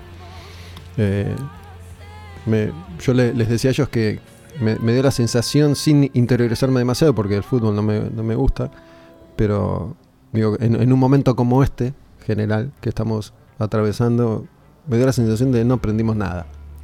Estoy de acuerdo. Yo, bueno, a ver, todo esto no- nos, nos dispararía en contra si efectivamente cada vez que Maradona entra en un lugar, también sin saber nada de fútbol, ¿no? Estamos usando una... eh, Maradona es una X. Sí, en sí, este momento sí, es una, una- no es por él, Una claro. X, no es por él. Pero mm, eh, es, es una persona que donde va hace milagros. Él vale lo que sale. Tiene ese, es- ese valor de cambiar. Digo, es una persona que, que, que contratás como, como director y realmente revoluciona un lugar, o es más que nada el fetiche y saber que un club funciona a base de lo que pagan los socios. Porque ahí, digamos, muestra la hilacha un poco el sistema. Y además es, es- es, eh, se pone en evidencia que hay un sistema de adoración que no estamos dispuestos ni dispuestas a quebrar, porque se nos pierde toda nuestra coherencia con el mundo. Eso es lo que pasa cuando, por un lado, una persona se deja idolatrar y por otro lado, toda una masa de gente busca idolatrar. Y esto no pasa exclusivamente en la música. Y durante muchos años se llamó a esas personas que idolatraban groupies y por lo general el groupie está asociado al ser mujer, una cosa casi histérica, diría, en un sentido peyorativo. Este, busca la palabra histérica, igual es en un sentido benévolo, ¿no? Pero digo, hay, las personas tenemos como una especie de, de tendencia a ya sea en, en lo partidista, en lo musical o en lo político, a ser fanáticos o fanáticas. Y realmente es, es- es sumamente peligroso, porque no aceptás que esa persona pueda cambiar. Entonces no le permitís a- a tu agente de, de fascinación cambiar y, no, y la persona está completamente idolatrada, no cree, no cree que tiene ningún tipo de responsabilidad sobre otras personas. Bueno, entendí, entendí eso también, ¿no? Y se, lo- se los planteaba a ellos cómo, cómo es el sistema en, en pleno funcionamiento. Pero también te quería preguntar otra cosa, porque hace un rato con Astilla grabamos un podcast. Acá grabamos un podcast también que, que se llama igual que el programa, Quemaron Patrullero, y grabamos sobre las bandas internacionales que generaron una relación de amor con muy particular con el público argentino, Mm. ¿no? Ramones, Ramones, Total, Stones, sí. Megadeth. Sí. ¿Alguna vez formaste parte, te gustó, viviste los conciertos de, de esa manera? Digo, vos recién dijiste que ya, ya tenés unos cuantos años de experiencia. Eh, que, que los redondos como otro Claro, fenómeno sí. de no, masas. Mira, no, no, hay algo, soy un poco hortiva, lo puedo resumir de esa manera. Algo que es demasiado, demasiado, demasiado, demasiado eh, masivo me genera desconfianza. Como no creo que haya discursos que sean tan perfectos así, como un nivel tan, tan universal. Se me hacen como que no uniformes, ¿viste? No me siento cómoda. Se me hacen las cosas demasiado masivas, se me hacen uniformadas. Y estoy en contra de los uniformes, básicamente. Pero en ese sentido estoy muy, muy en consonancia con el nombre de este programa. Este, pero, pero sí, por supuesto, eh, he ido a ver, no sé, eh, a Metallica, a River, he ido, he ido ahí a, hacer poco. Creo que el reducto donde más disfruté y, sí viví familiaridad y, entrañamiento fue en ámbitos mucho más pequeños y, y exclusivamente en, el- en los sótanos porteños con el punk. El punk fue, fue mi primer gran amor en la música y algo de la comunidad punk, y justamente por lo limitada que era, y, por, y por lo autogestiva que era la, la comunidad punk, es que me, me generó tanta atracción. Hablamos de, de- de qué momento, de, de qué punk, Estamos de qué hablando lugares. de 2000, 2001, 2002 y estamos hablando principalmente de todo el, el- el- el movimiento en torno a She Devils, una de las primeras bandas de punk de, mujeres y las bandas que habían alrededor de ellas, desde Mujercitas Terror eh, hasta Fémina, no, no la Fémina de ahora, la Fémina de Sugar Tampax, eh, bandas que, que me, que me gustaban muchísimo. También iba a ver a las Black and Blues, también me encantaba Willy Crook, también iba a ver a la pequeña orquesta Reincidentes, también iba a ver este, a los visitantes, digo, eran bandas que, que me gustaban. Y eran sótanos, desde, desde Meloño hasta, eh, qué sé yo, bueno, Cemento, alguna vez, muchos shows en a- al aire libre, porque también era, era muy jovencita y me, me costaba mucho costear el mundo de las salidas. Veo que ya desde, Telmo, desde un primer momento igual curtías ese circuito donde había muchas músicas mujeres. Era el lugar donde habían, y sí, siempre tuve mm, un, un- un particular interés por vincularme con, con, con géneros. Sí. ¿Cómo, ¿Cómo fue que se despertó esa cuestión en vos? Digo, porque no... A los cinco años, en el Renault 9 de mi papá, prendo la radio y escucho una voz que me atraviesa el pecho. Y no lo vuelvo a escuchar. Hasta muchos años después, yo nuevamente era una niña y con el esfínter de mi cerebro traté de recordar lo- los sonidos que no tenían sentido, que eran el nombre de la canción y, y el autor. En este caso era un autor, pero cantaba una mujer. Estoy hablando de Moonlight Shadow de Mike Oldfield. Esa canción inexplicablemente me, me atravesó y me enamoró profundamente. Eh, ¿No te acordás quién la cantaba? eh, Ma- Maggie Reilly, sí, pero no, no se anunciaba como una canción de Mike Oldfield. Ella era cantante de turno en esa canción. Bueno, antes María Elena Walsh.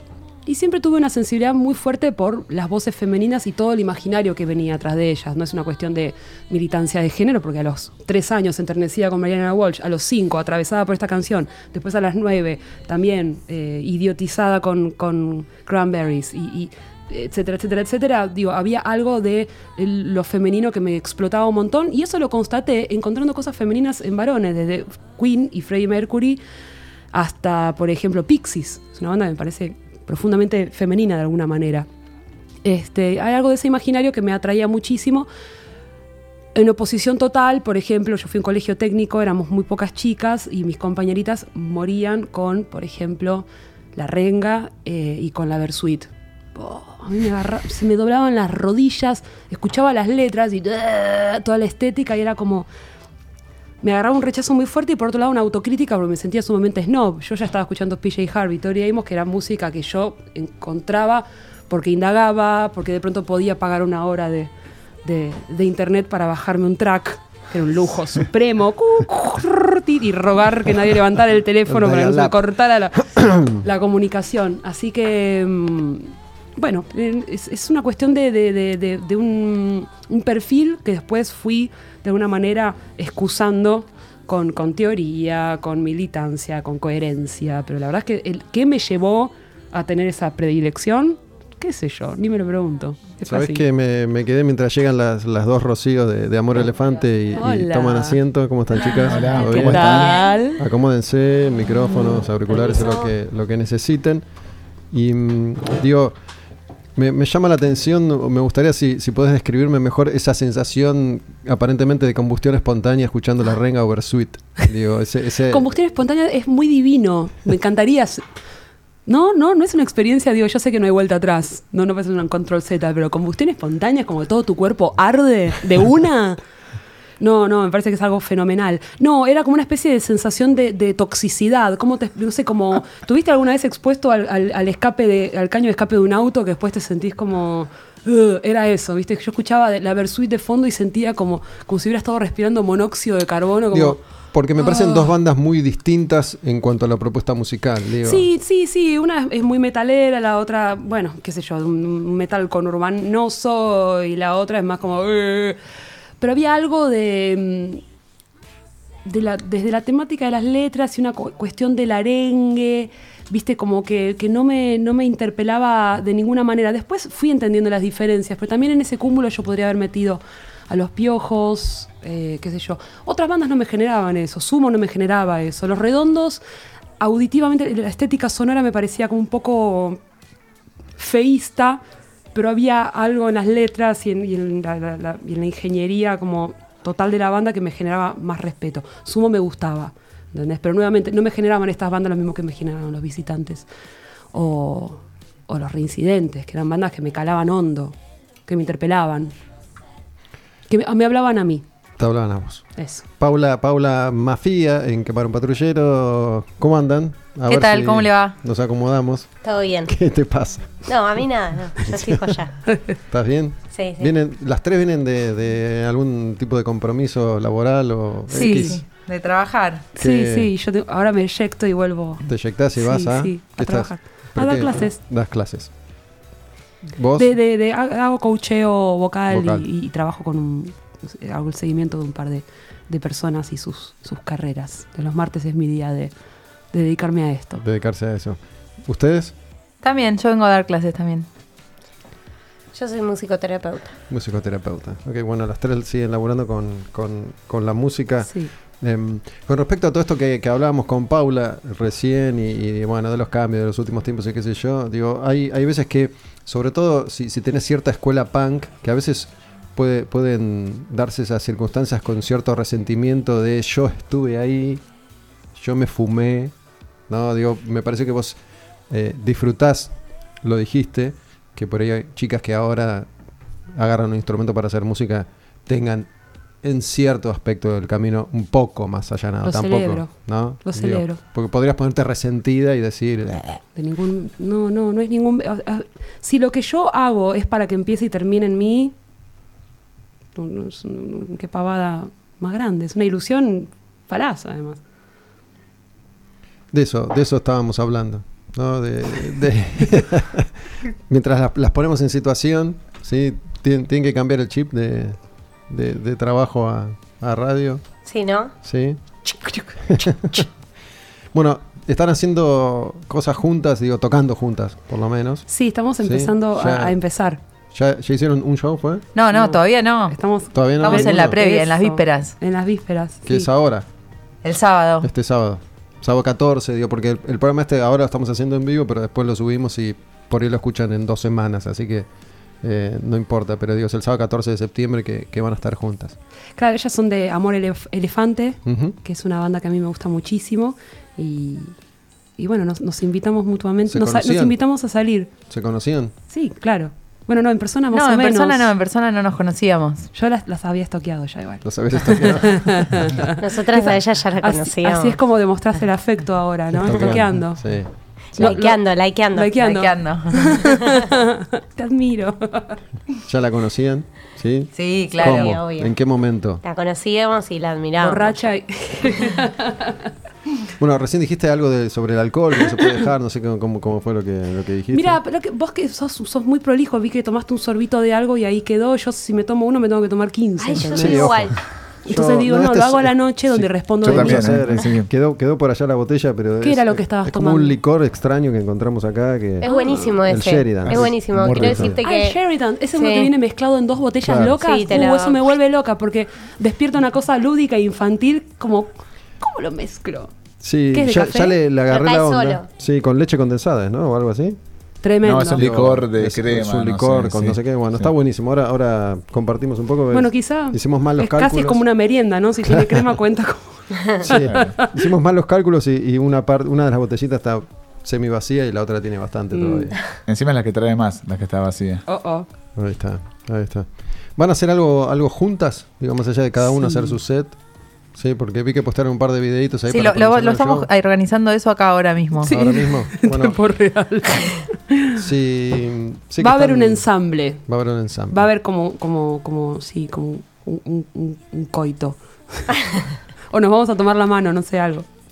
Le preguntábamos a, a Paula, digo, porque con, con Astilla estuvimos hablando de, de la charla sobre estas bandas tiene que ver también con, con esa relación que existe entre el, el amor que ya se transforma en un fenómeno cultural de, de los argentinos por ciertas bandas. ¿no?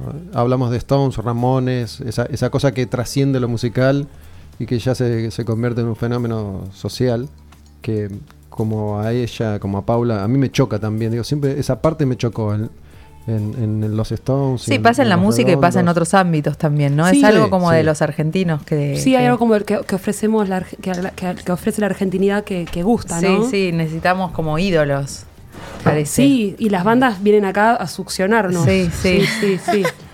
Sí, sí. Es una buena descripción.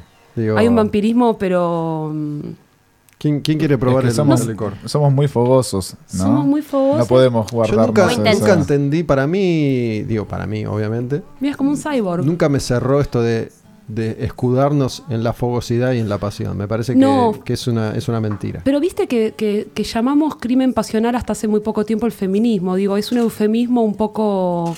El Yo estoy un poco como fascinada con cómo estás haciendo el... Ya le agarré la onda después de, fallar muchas Para veces. recuperar un poco el. No sabía que la el botella tenía ese dispositivo. Tiene dos agujeritos. Es como un salero pimentero. Ah, y también lo podés todo de una, quizá. Sí, pero pasa que no sale, no sale No parejito. sale parejito. Eso es ¿Quién quiere? Eh, yo pruebo y lo, y lo, lo ¿Fondo hago blanco? pasar. Sí, gire, sí, obvio que puedo hacer un fondo blanco, pero... ¿Y la idea es que quede así en dos capas? Me parece que sí. Bien. Si no, lo tenés que revolver. Con el Uno meñique. es mucho. Parece como la banderita que toman en Es México. como que un es- Baileys, pero como separado por, por Moisés. Es muy rico. divide las aguas. Divididas. Es de Irlanda. es muy rico. Yo lo voy a mezclar. Está bien de merienda, tiene un poquito de gusto bien de a, merienda, ¿no? a café, sí, sí. Listo, ¿Te gusta? ¿Beben? ¿Beben en los conciertos antes, por después? supuesto. ¿Se cuidan un Me montón? gusta mucho el whisky, Sí. el bourbon especialmente. Además, marida bien con la cerveza. Es muy peligroso. No, Es yo soy un cosaco. Vos- me- el- el cerveza de los famosos chasers a mí me, me trajeron No, no hago así, no le meto, muchas malas no le meto un chupito adentro, viste, tipo cantina. Pero el, sábado me podés llevar la cuenta, así que les estoy diciendo cuánto. Yo tengo demasiada energía, entonces tengo que controlarlo porque con el alcohol se Se- puede ir todo se te potencia. a más o menos 30 BPM más de No, lo que no te aplaca, sino que te potencia. me potencia. Te- te- te Se le suben los BPMs. te- y se me todo. sube. Sí, mucho más rápido de lo que debería. Si alguien filma y después me veo, eh, Estoy- pienso estoy- que estaba borracho. Les digo que estoy resistiendo la tentación de chupar el pico. Chupa el pico. No chupar el pico. Está completamente permitido. encima. No, no, no, total. Ahí está. ¿Astilla? ¿Vos bebiste? No, estoy eh, por el momento sin tomar Ah. alcohol. Quiero Ah. cuidarme por lo menos algunos días. Pues en serio Está que te dije. que sí, sí, sí, que te creo. Es que. mm, Por vos entonces. Gracias. Uno toma, no toma sabias decisiones a veces bajo los efectos claro, del pero vos alcohol. estás penando algún error que, que hiciste. En realidad, claro, quiero privarme de hacer errores. Eso es al revés. Eso Yo- es el otro la día- definición de adultez más hermosa que escuché. El otro día te vi, te vi tomar medio vaso de cerveza y eras un error. ¿Viste? Derrapé. Caminando. Ah, En 15 minutos Ni siquiera derrapé. estabas de rapé. No, para nada. No, no, yo no, no, no, Está bien. no. En 15 Está bien, minutos, Gus fue testigo de, de mi derrape. Sí. ¿Con medio vaso de cerveza? No, no, Ah. con las pintas ahí. Recién que, que hablábamos esto de, de- de la pasión, ¿no? Nunca entendí que, me, que me explicaran el fútbol, no quieren las chicas, que me explicaran el fútbol por, o, o los excesos del fútbol por la pasión, No. nunca me cerró. No, esa- es femicidio, no, de vuelta. Sí. Es lo mismo. Ah, eh, No, de, no. de qué manera ustedes describen la pasión que ustedes sienten por la música? Digo que no, no es esa. Hay mucha gente que realmente consume música y consume rock o lo que sea desde ese lugar. Eh, para mí es más una pasión hacia el compartir y esa comunión que se genera que hacia lo, lo externo, digamos. Eh, Yo me acuerdo que una vez dije que nadie podía morirse sin antes tener una banda, como experimentar tener una banda o experimentar tocar en vivo. o está experimentar muy bueno tener una banda. Está muy bueno Está tener muy una bueno. banda. Yo creo que, que, eh, las criaturas, que las niñes tendrían que, que sí. Estar, Que empezar por una Sí. banda y después... No, y, y te- tengo otra propuesta, es un poco polémica. Para mí, las niñas al, al- al terminar el primario y nuevamente al terminar el secundario tendrían que tomar ayahuasca. Ah, mira, ya el primario. Está bien igual. Por supuesto, tienen Me 12 parece bien. años, son, jo- son jóvenes. Sí, sí, Ya. se activan ahí toda una sustancia del cerebro que parece son No, muy es hermoso y beneficiosas. además te, te va a hacer un buen ciudadano. Vos pensás que entras ya al secundario con una experiencia así como de, de- de- de respeto y de comunión muy grande y después ya terminas el secundario, ya estás votando, tomando decisiones civiles. muy Entiendo que, grandes. que el- el- la toma de ayahuasca es, es- es un fenómeno en sí mismo de los últimos años que se ha, se ha popularizado. Sí. No sé. eh, Pero es, es milenario, ¿no? Es sí, milenario, sí, pero digo, se ha popularizado Sí, entre, sí. entre nosotros, ciudadanos blancos de, de Buenos Aires, ponele. Eh, digo, no sé, nunca, nunca escuché hablar de chicos, chicos, niños Sí, tomando sí, se toman, es- se toma en, en- en comunidad, en, en- en los lugares donde es, es- de donde es originario, de, de las, de la Amazonia, bien, y esto, Perú y Brasil principalmente, se toma ritualmente desde niños muy chiquitos hasta adultos muy ancianos. Creo que debe- pu- puede ser que haya restricciones. Digo, además cada, cada culto, por así decirlo, tiene su manera de hacerlo. Algunos lo mezclan con marihuana y con tabaco y con alcohol, otros lo mezclan con la religión, otros hacen como una dieta purísima, como para no tener ningún tipo de toxina de ningún tipo. Lo puedes ver desde un lado religioso y ritual y también lo puedes de- ver desde un lugar eh, psiconáutico, ¿viste? Como de una experiencia de meterte de lleno en tu, en tu. Sí, he leído que algunos sugieren o creen que se toma una vez en la vida, la ayahuasca. Yo tomé tres y todas las veces es distinta. Todas las veces es distinta. Y sí, y es, y es- Y con, con tres veces te alcanzó para sentir y decir esto que, que La primera comentas vez. ahora. Con la primera vez dije, wow. Es. No, no, no, no es, no te ofrece algo distinto a lo, a lo que ves, solamente te dice, pero probaste verlo así y eso es tan revelador. Chicas, ¿algún tipo de Yo pienso que, que- No, nunca tomé que esas experiencias eh, tengo miedo de no volver. Como quedarme ahí. Quedarte ahí. Quedar y no hay- volver. ¿Tenías algún temor? Hay mucho temor vinculado. Hay a- mucho temor vinculado. Yo tuve ataques de pánico, probé muchas drogas, me di cuenta que no, no, no, que no iba a caer en una adicción y también era, entendí que los ataques de pánico eran como pedidos del cuerpo de como, por favor, flaca, relájate, como no los tomé como algo oscuro que viene y me toma, sino al contrario, mi cuerpo diciéndome, por favor, por favor. Toma ayahuasca, por favor. No, no, al contrario, como mi, mi cuerpo diciéndome como, por favor, por favor, cálmate un cacho, ¿viste? aprende a calmarte. Antes, tipo, me tengo que hacer cargo yo, tengo que venir y taclearte, porque está toda loca. Entonces, eh, como, mi- como que sentí que mi cuerpo me pidió como, baja un cambio.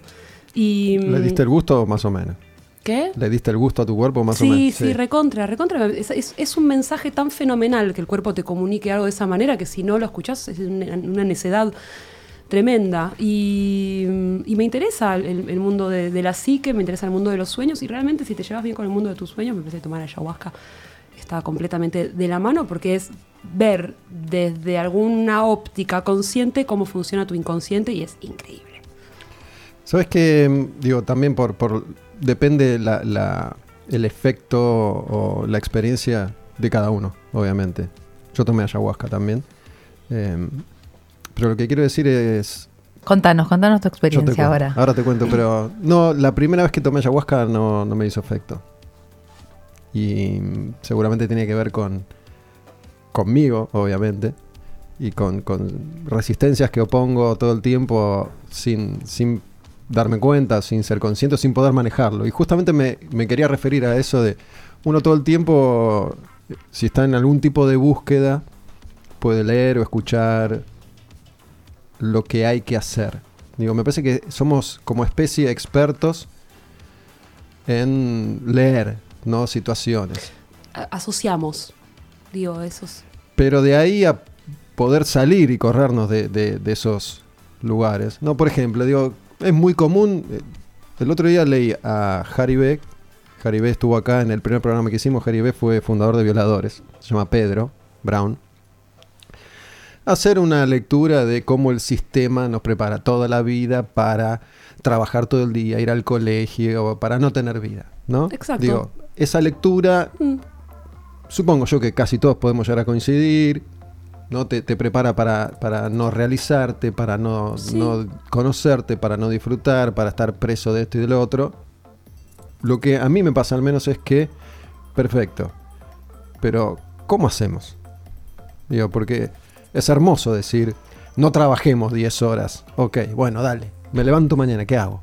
Bueno, pero la propuesta no es, a ver, este es el sistema, ¿no te gusta el sistema? Mira lo que hago con el sistema, lo rompo y ahora no queda nada. Es como, bueno, pero la idea quizá no es venir y dinamitar esto, es empezar a considerar que hay ladrillos que pueden ser reemplazados. Cuando, cuando las niñas tengan bandas, obligatoriamente, Y tomen ayahuasca. y tomen ayahuasca, van a decir, ¿para qué voy a estudiar una carrera para satisfacer a mis padres si realmente la crisis en la que vive sumergida nuestro país nos, nos trae más gratificación personal y posiblemente más salida laboral siendo creativas, siendo creativos y disfrutando del día a día que he vivido dos- viviendo sometidos a punto de hacer un snap en cualquier momento y apuñalar con una virome a tu compañero de, de cubículo porque no, no, no podés con la existencia, ¿viste? Es como... Ustedes lo, lo viven así, las tres, digo, siendo, siendo artistas y, y por ahí habiendo elegido un camino diferente, si se quiere, digo, que puede llegar a ser el, el de la realización personal, más allá de todos los obstáculos que, que existen, digo, lo sienten como, como ella lo describe. Yo lo siento un 20% así. Bastante bien. Y el otro 80, El otro, ¿Preferís el 80 está, sistema? el, el otro 80% está feliz. Hay un 20% que está completamente sometido. Ah, bueno. ah, ok. Estás bastante feliz entonces. Sí, estoy bastante feliz. ¿Vos? Yo estoy escapando, en pleno proceso de escape del sistema, ¿no? ¿Y ¿En qué, en qué consistiría? En dejar mis trabajos y en hacer lo que tengo ganas. ¿Lo estás poniendo en práctica? De a poco. ¿De a poco? Estoy largando de a poco porque, bueno, estoy dentro del sistema. Sí, sí, a eso me refería. Digo, es, es- es hermoso poder tomar esa, esa decisión. Ah, para Paula, que Para, no tenemos te un- vayas todavía. Un minutito más. Tenemos para, por favor, para vos un obsequio. Puedo creer, viene un rato y ya me estoy... una remerita de Flash Cookie, no sé ah, si no, son re lindas. Este es un, un gaticornio que va a tomarse unos misoprostoles y va a prender fuego a algo. Excelente. Y una navaja en la cola. Genial. una navaja así. Hermosa. Es una gentileza nuestra de Flash Cookie. Flash Muchas Cookie gracias, es una, Flash Cookie. una plataforma que les permite tener su, su merchandising sin la necesidad de hacer nada más que tener el diseño. No sé si la conocen. Ah, sí, sí, la ¿Sí? conozco. Digo, ustedes tienen el diseño y bueno, en Flash Cookie, si vos te metes en la página, puedes elegir el diseño que quieras y elegir la remera, el buzo, la camisa. el- hay, hay almohadones, hay bolsas, bolsitos, de todo. Em, y tenemos para ustedes también. Muero por Sí. verla. Sabíamos que esa remera era para Paula. Perfecto. Eh. Y sabemos que estas dos son para ustedes dos, pero no sabemos cuál es cuál. A ver, vamos a ver los Ahora nos peleamos Por y suerte- vemos cuál es cuál. Por Son suerte creo que, que nos vamos a poner de acuerdo. Vamos a dejar que, que ustedes arreglen. Chao, Paula. Gracias. Gracias. A seguir dando favor. Chao. clases. Chao. Mm, esta es re rochu, la negra con... Parece medio budista. La incluso, fuerza. ¿no? ¿Esta Esta para, para mí. ella? Ok, a vos te toca esta. Que es, no sé qué es. Es una mujer que está haciendo. Me Ah, encanta. fumando. fumando. Fumando. Toma, fúmate una ayahuasca. Fúmate un puchito, Rocky. Esta es medio INE. Gracias, muchas gracias. Gracias. Bueno, la verdad que Flash Cookie tiene, tiene eso. Nosotros fuimos hace, hace poco a elegir algunas prendas para nosotros. Sí, y es un lugar gigante, inmenso, y vas a la página y elegís el diseño que querés y en el momento te hacen la- Claro, y lo la bueno es que los artistas pueden participar y Claro, que su ropa una sea tienda- mercancía. En realidad Y es una además- tienda de artistas. Claro. Sí, sí. No necesitas, habitualmente, si son una banda, quieren hacer merchandising, tienen que hacer Necesitas- 100 remeras Claro, por lo menos. necesitas una plata para Claro. invertir inicial. Acá, digamos. con cero remeras, ya tenés tu, tu merchandising. Y bueno, a nuestros invitados en cada programa, Flash Cookie les ofrece algo como personalizado. Yo ya me la monté. Elegido especialmente Está muy buena, es hermoso para el dibujo. ustedes. ¿Sí? Gracias. Gracias. Entiendo que estamos apurados, ¿verdad? No, O ustedes ya no. nosotras no. Estamos Ustedes ya, ya relajaron, ya terminó su Sí. día laboral por Sí. ahora. Paula vino un toque y, y se fue, tenía que seguir trabajando. Eh, para, para que puedan, vinieron preparadas para tocar un par de canciones. Sí, lo que quieran, chicos. Buenísimo, está entregamos. ¿Sabes que Paula mencionó que con su último disco este, tuvo ofrecimientos de distintos sellos discográficos y finalmente optó por, por Goza, ¿no? Digo, a ver, eh, se me ocurre así como muy rápidamente porque conociendo un poco cómo es el ambiente musical, siempre oportunistas y siempre se quieren quieren ver la oportunidad, quieren ver ese nicho y quieren ver para dónde va para después a veces incluso lavar ciertas culpas o lavar ciertos pecados. Digo, ¿a ustedes le pasó una vez estar en esa situación donde se acerca alguien con una propuesta que huele mal olfatea mal, digo, aprovechando que, que se está redireccionando todo? Eh, sí, nos ha pasado, pero nosotras en general eh, nuestros discos los hacemos nosotras, entonces es como que no, nunca está esa, esa disyuntiva porque siempre sabemos que el disco lo vamos a terminar realizando eh, con los recursos de la banda. Entonces, a no ser que venga alguien eh, con algo que sea muy interesante o un sello que, te interese, Paula al final está en Goza Records, que es un sello feminista, que está buenísimo.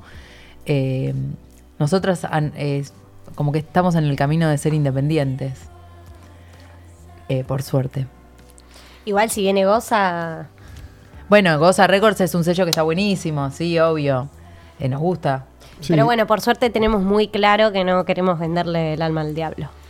Igual, digo, hay, hay, hay un fenómeno que hasta donde me fueron contando, el de Goza es muy, muy particular, que, que es casi único, digo, ¿no? Donde vas, no firmas un contrato, no te cobran nada, te ofrecen distintas posibilidades, puede ir cualquiera que le guste, en definitiva, a alguien que toma una decisión, porque algunas decisiones hay que, hay que tomarlas y no, no existe la especulación de voy a hacer dinero o mucho dinero con esto, sino que me parece que al formar parte de un proyecto más eh, homogéneo que es Futurock, en Sí. definitiva, que tiene un montón de aristas, es una pata más. Digo, no, me parece que no necesitan que hacerse millonarios con.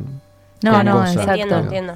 Forma parte de, de un concepto que, que es Futurock con el feminismo y, y funciona de esa manera.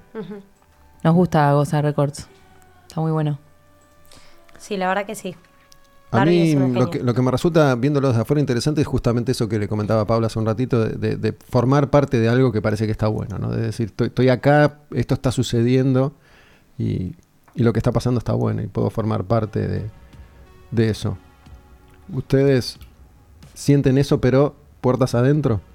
Amor Eh, elefante No, es lo eso? que pasa es que, a ver, eh, nosotras siempre hicimos los discos de manera medio casual, te diría, ¿viste? Porque o, o nos pasaba algo que recibíamos una plata por otro lado y decíamos, ah, bueno, hagamos un disco, como que nunca, nunca es muy organizado el proceso, como que nunca tuvimos un disco y dijimos, che, vayamos a buscar un sello. Eso no lo hicimos nunca, por ahora, no digo que, que no, no pueda ser una posibilidad en el futuro. Pero siempre fue como que recibimos una plata de algo y fue tipo, ah, bueno, hacemos un disco, bueno, y nos ponemos a hacerlo. Entonces como que no, no, es, no es que es un proceso que decimos, bueno, queremos hacer un disco, busquemos un sello, ¿quién nos da la plata? Como que es medio al revés, como que tenemos la plata y decimos, che, hagamos un disco. Eh, entonces capaz que esa parte todavía no la experimentamos tanto, pero sí sentimos, nos sentimos a full como pertenecemos mucho a nuestra banda y me parece que esa bandera de que somos independientes y de que todos nuestros discos los hicimos todos nosotras, me parece que eso sí nos genera una especie de disfrute y de orgullo, por así decirlo. El, el varón que está en la banda, Sí. ¿es un sesionista o es parte de la banda? No, es parte de la banda, Andy, obviamente. Eh, pero sí, es parte de la banda en un sentido más espiritual, pero sí en cuanto a lo musical, la dirección artística de la banda la llevamos adelante nosotras tres. Digo, mm, existe, existen ya, siendo, siendo una banda de, de mujeres en un momento en el que el feminismo es una, una revolución, digo, ya, ya existe o les ha tocado toparse con el, con el ave de rapiña que, que quiere comer del feminismo, digo, Em, que, que quiere explotarlo desde, desde ese lugar. Acá, Rocky, dale, te toca hablar a vos. ¿Por qué le hiciste cabecita? Sí. Es, un, es un Pues No, no, porque vos tal vez me yo yo siento siento, que- que... no, pero no sé, vos tal vez te acordás de algún ejemplo. No, no en particular con nuestra banda, no sé si nos pasó. Sí, hemos visto Eso, eso, sí, a nuestro bandas. alrededor, vemos que hay eh, lo todos los pibes, las bandas de todos los pibes, básicamente. Oportunistas, pibes que capaz que le cantan a las mujeres o a, a- sean fuertes Eso y sí después lo terminan vemos. cayendo en la lista negra de... No, o pibes no que les cantan a las mujeres, pero pibes que hace cinco años vos mirás los flyers de las bandas con las que tocaban hace cinco años y no invitaban a ninguna banda de mujeres. Y ahora en todas las fechas invitan a las pibas, que me parece que está buenísimo, pero ese mérito es de las pibas, no es de los pibes. Como que el mérito de que las inviten no es de ellos, es de que las pibas estuvieron ahí un montón de tiempo y como que eso me, me parece que está bueno que nos lo- recordemos, porque si no es como que, ah, mira los pibes, invitan a banda de pibas, qué copados que son. Y No, y hay bandas que se nota sincera, digamos, la decisión de que haya una mujer, no sé, abriendo su show. Y hay bandas que, que, que, bueno, que se sienten medio obligados, ¿no? A, a- a esa situación y que a veces, no sé, no, no encaja mucho o como que no hay mucha coherencia. Pero bueno, nada, sea como sea, es eso que dice Ro. Al final logramos como ir encontrando un lugar, pero siempre hay oportunistas. claro, para mí si se sienten obligados está buenísimo, que se sigan sintiendo obligados y que siguen invitando a pibas, pero, o sea, cuando nombremos el tema, que el mérito sea de las pibas y no de los pibes. Sin querer hacer este periodismo autorreferencial, pero siguiendo lo que ustedes decían, que al menos una vez en la vida hay que tener una banda. Yo en una banda que tenía, que le conté justamente a Gus, fue al aire, un tributo a una banda de Noruega llamada Turbo Negro. En el año 2009, hace 10 años, queríamos tocar un tema homenaje y no nos salía el tema, no lo sabíamos tocar. Y uno de los chicos estaba con, con su novia de aquel entonces que tocaba la guitarra y la chica sabía tocarlo. Entonces la chica dijo, si quieren yo se los muestro y yo saqué la nota y yo sé cómo es el tema. Entonces nosotros dijimos, mejor que lo toquen todas chicas directamente este tema. Si va a subir una chica que como darle, ella entonces vino con su banda, armó todo su, su, su show y bueno, fue como una apuesta escénica, después terminamos repitiendo. Pero también forma parte de esto de, de educar al público, viste, que el público no se educa eh, únicamente con que esté el disco en la calle, con que vos salgas a tocar o que con, ti- con que te inviten o no te inviten. A ver, a veces pasa con que tiene que haber una oportunidad, ¿no es cierto? También lo Claro. que ustedes decían, como que es muy este, elocuente ahora a veces cuando se da para un lado muy tendencioso que te invitan como para sumar por otros para su lado. Eso es lo que te preguntaba anteriormente también, justamente con, la pregunta que Gustavo reformuló, digamos. ¿En qué situación este, y cómo ven ustedes toda esta, esta tendencia que hay de ciertas bandas de tratar de limpiar ciertas, ciertas culpas? Ay, que es tan difícil, es un tema muy delicado, ¿no? Porque a veces uno hace conjeturas de cosas que uno no, no sabe, ¿no? Como que, qué culpa está Es limpiando. yo también, yo también ¿no? hago observaciones, ¿eh? Yo hago observaciones y a veces incluso las Pero en realidad me parece que, que, bueno, que simplemente hay como mm, que la energía está puesta en que las mujeres em- empiezan a, a visibilizarse y, y- y bueno, no sé si limpiarán culpas o no, eh, o, o cómo funciona eso, pero si, si sucede es como listo, el objetivo de alguna manera... eh, está cumplido. Igual es muy difícil para mí hablar de este tema, por, por esto mismo que te digo, eh, hay como... mm, uno hace muchas conjeturas de, de, uy, ¿por qué hizo este tema? Uy, ¿por qué invitó a esta? Uy, ¿por qué...? Pero bueno, sucede, ¿no? También, eh, no sé, para mí es muy difícil. Igual está de- bueno, si hay gente que se está replantando cosas, está bueno eh, que, que estén pensando, o sea, cómo fueron, cómo van a ser. Me parece que eso es interesante. Lo que no está bueno es que como, como que te pienses que porque vas a una marcha y te pones un pañuelo, como que se trata de eso, no se trata de eso. Estamos recién al comienzo, me parece, de algo que va a ser, va a durar muchos años, ¿no? Y también es, es todo muy caótico porque pasan muchas cosas y es todo como información nueva que todos estamos tratando de, de procesar. Hace un rato Paula hablaba de, de la música que fue descubriendo, contó su, su etapa punk y mencionó G Devils, Sugar Tampax y, y la mayoría de las bandas que mencionó eran bandas de chicas o con chicas. Eh, también habló de reincidentes y de mm, Los visitantes. visitantes. Visitantes. Y dijo que cuando escuchó la renga over Sweet ya automáticamente sintió un rechazo, como una especie de cosa horrible, que no a todo el mundo le pasaba en, en- en ese momento. Sí. Digo, eh, no sé. Bersuit en ese entonces no era una banda que fuera discutida por eso, justamente. No, No. Por, por- Para nada, creo que tenía un público bastante femenino, de hecho, ¿no? Sí, sí, llenaba River, por ejemplo. Sí. Y en un momento las chicas subían Mm, al a- a escenario. Sí, Ah, y ¿sí? en Corpiño, digamos, y como. Sí, sí, Sí. Era un ritual en cada show, las chicas se sacaban las remeras en el escenario.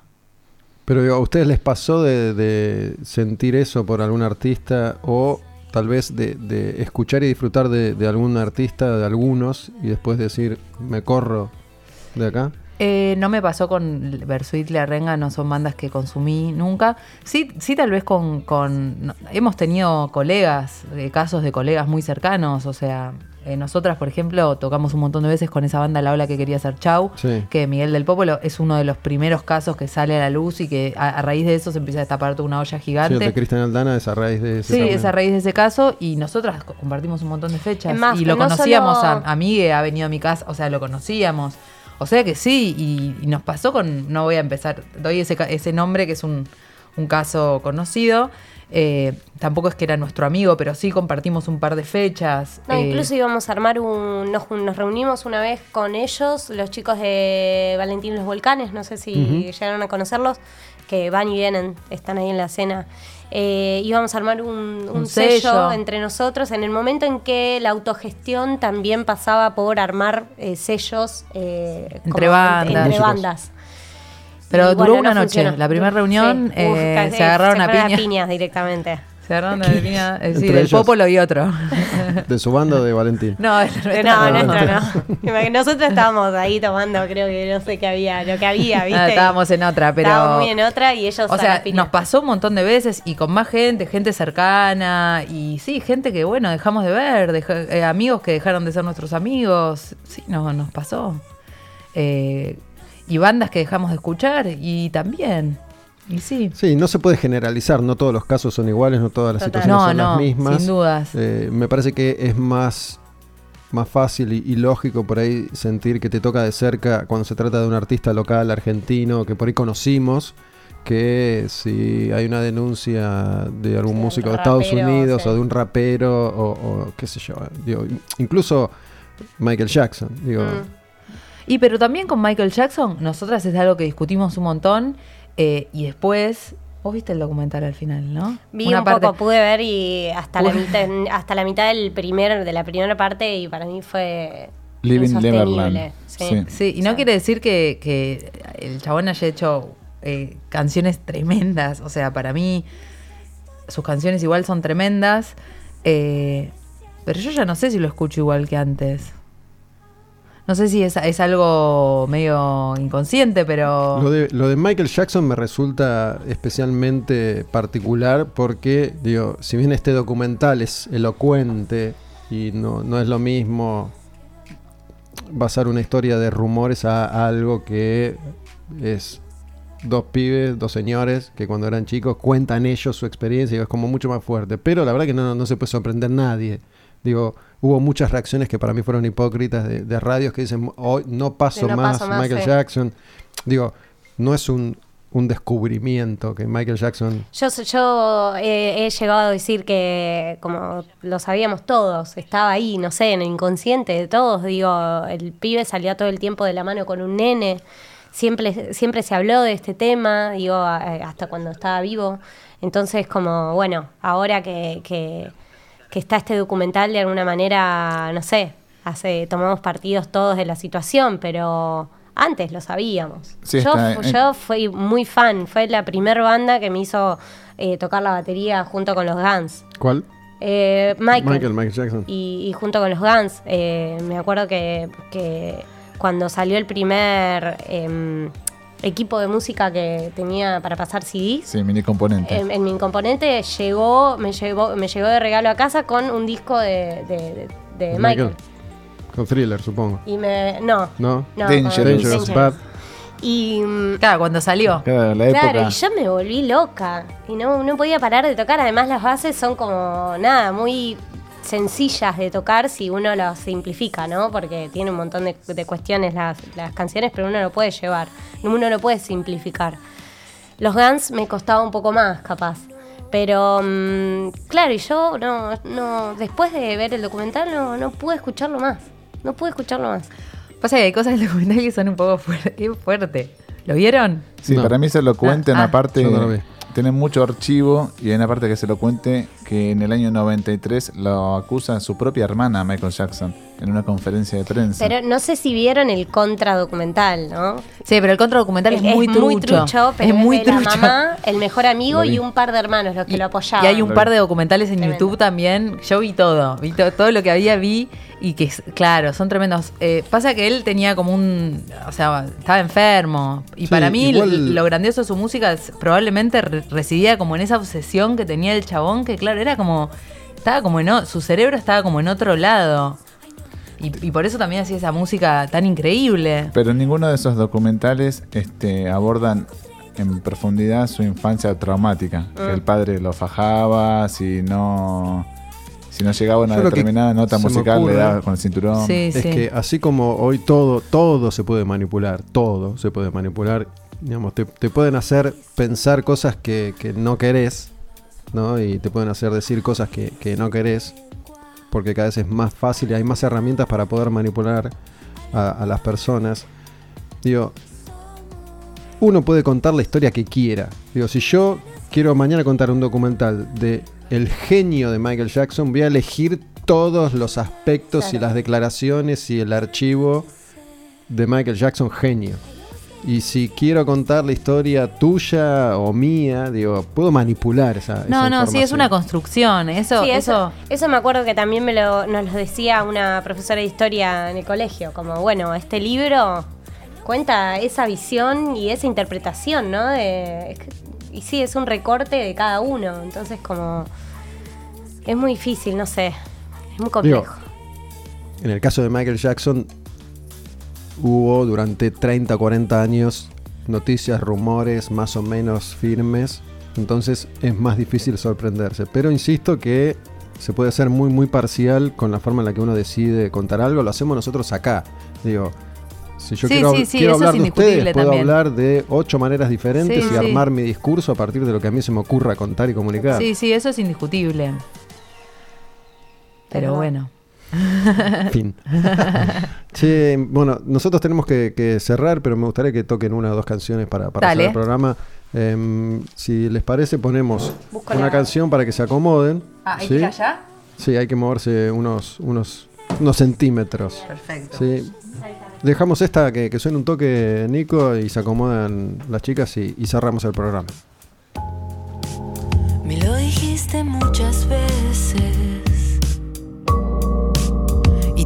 dije muchas veces también. Y ahora que estamos en la ruina y todo se parece a la traición, pero no, no siempre fue así. No te olvides que te amé.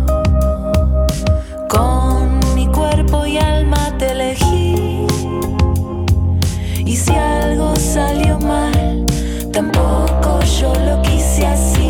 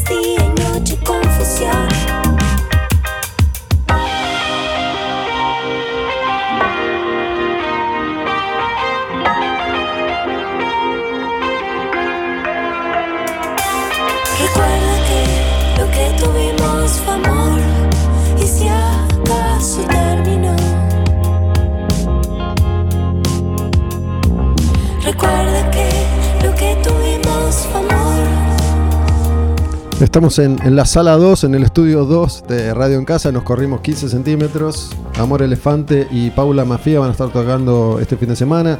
Repito, el programa lo hacemos en vivo todos los martes de 16 a 18 radioencasa.com, pero después lo subimos a Spotify y puede haber gente que esté escuchando esto cuando el show ya haya sucedido. Pero, ¿dónde era?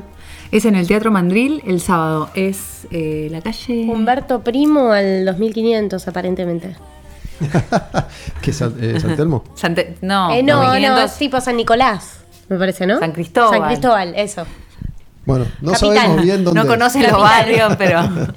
Pero van a estar tocando juntas y estamos cerrando ya quemaron patrullero después de hora, nos extendimos un poquito hoy, van a tocar las chicas dos canciones, ¿sí? ¿Cuáles son las dos que van a hacer? Eh, vamos a hacer aire y tierra y después mentiste. Dale. Cerramos este quemaron patrullero, estuvo Paula Mafia, se tuvo que ir rápidamente para volver a su trabajo, pero está Amor Elefante y van a tocar un par de canciones acá en el estudio de Radio en Casa en Quemaron Patrullero. ¿Y están listas? ¿Listas? Dale. Súper.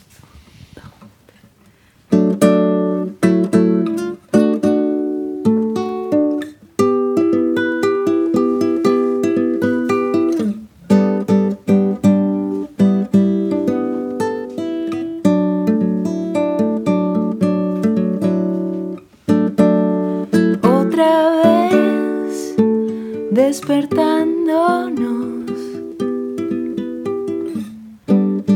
Cada día es mucho mejor.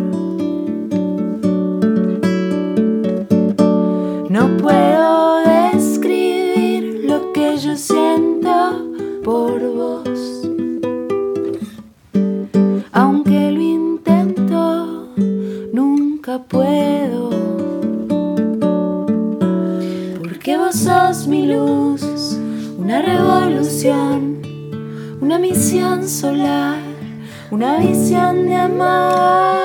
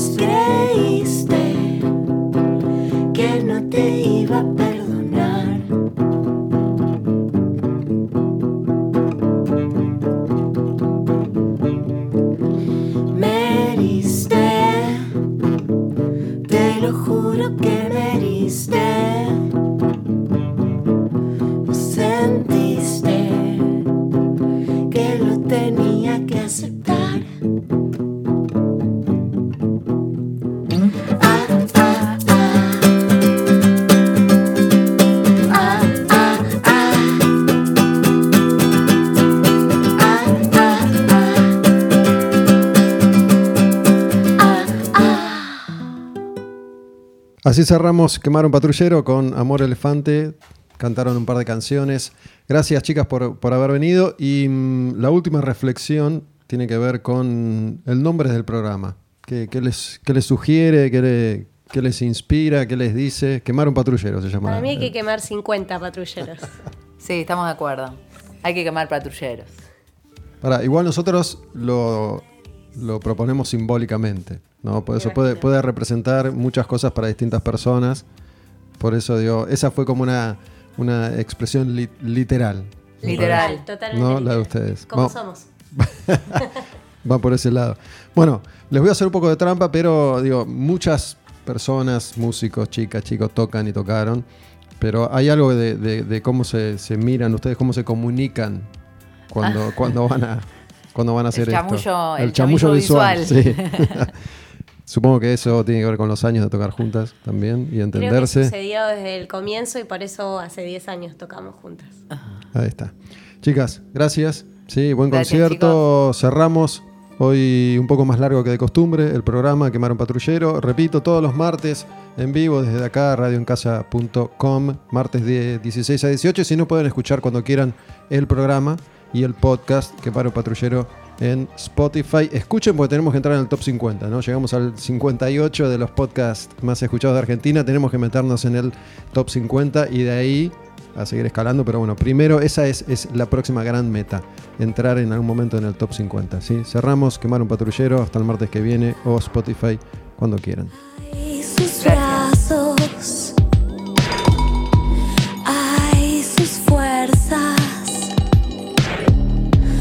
no le alcanza.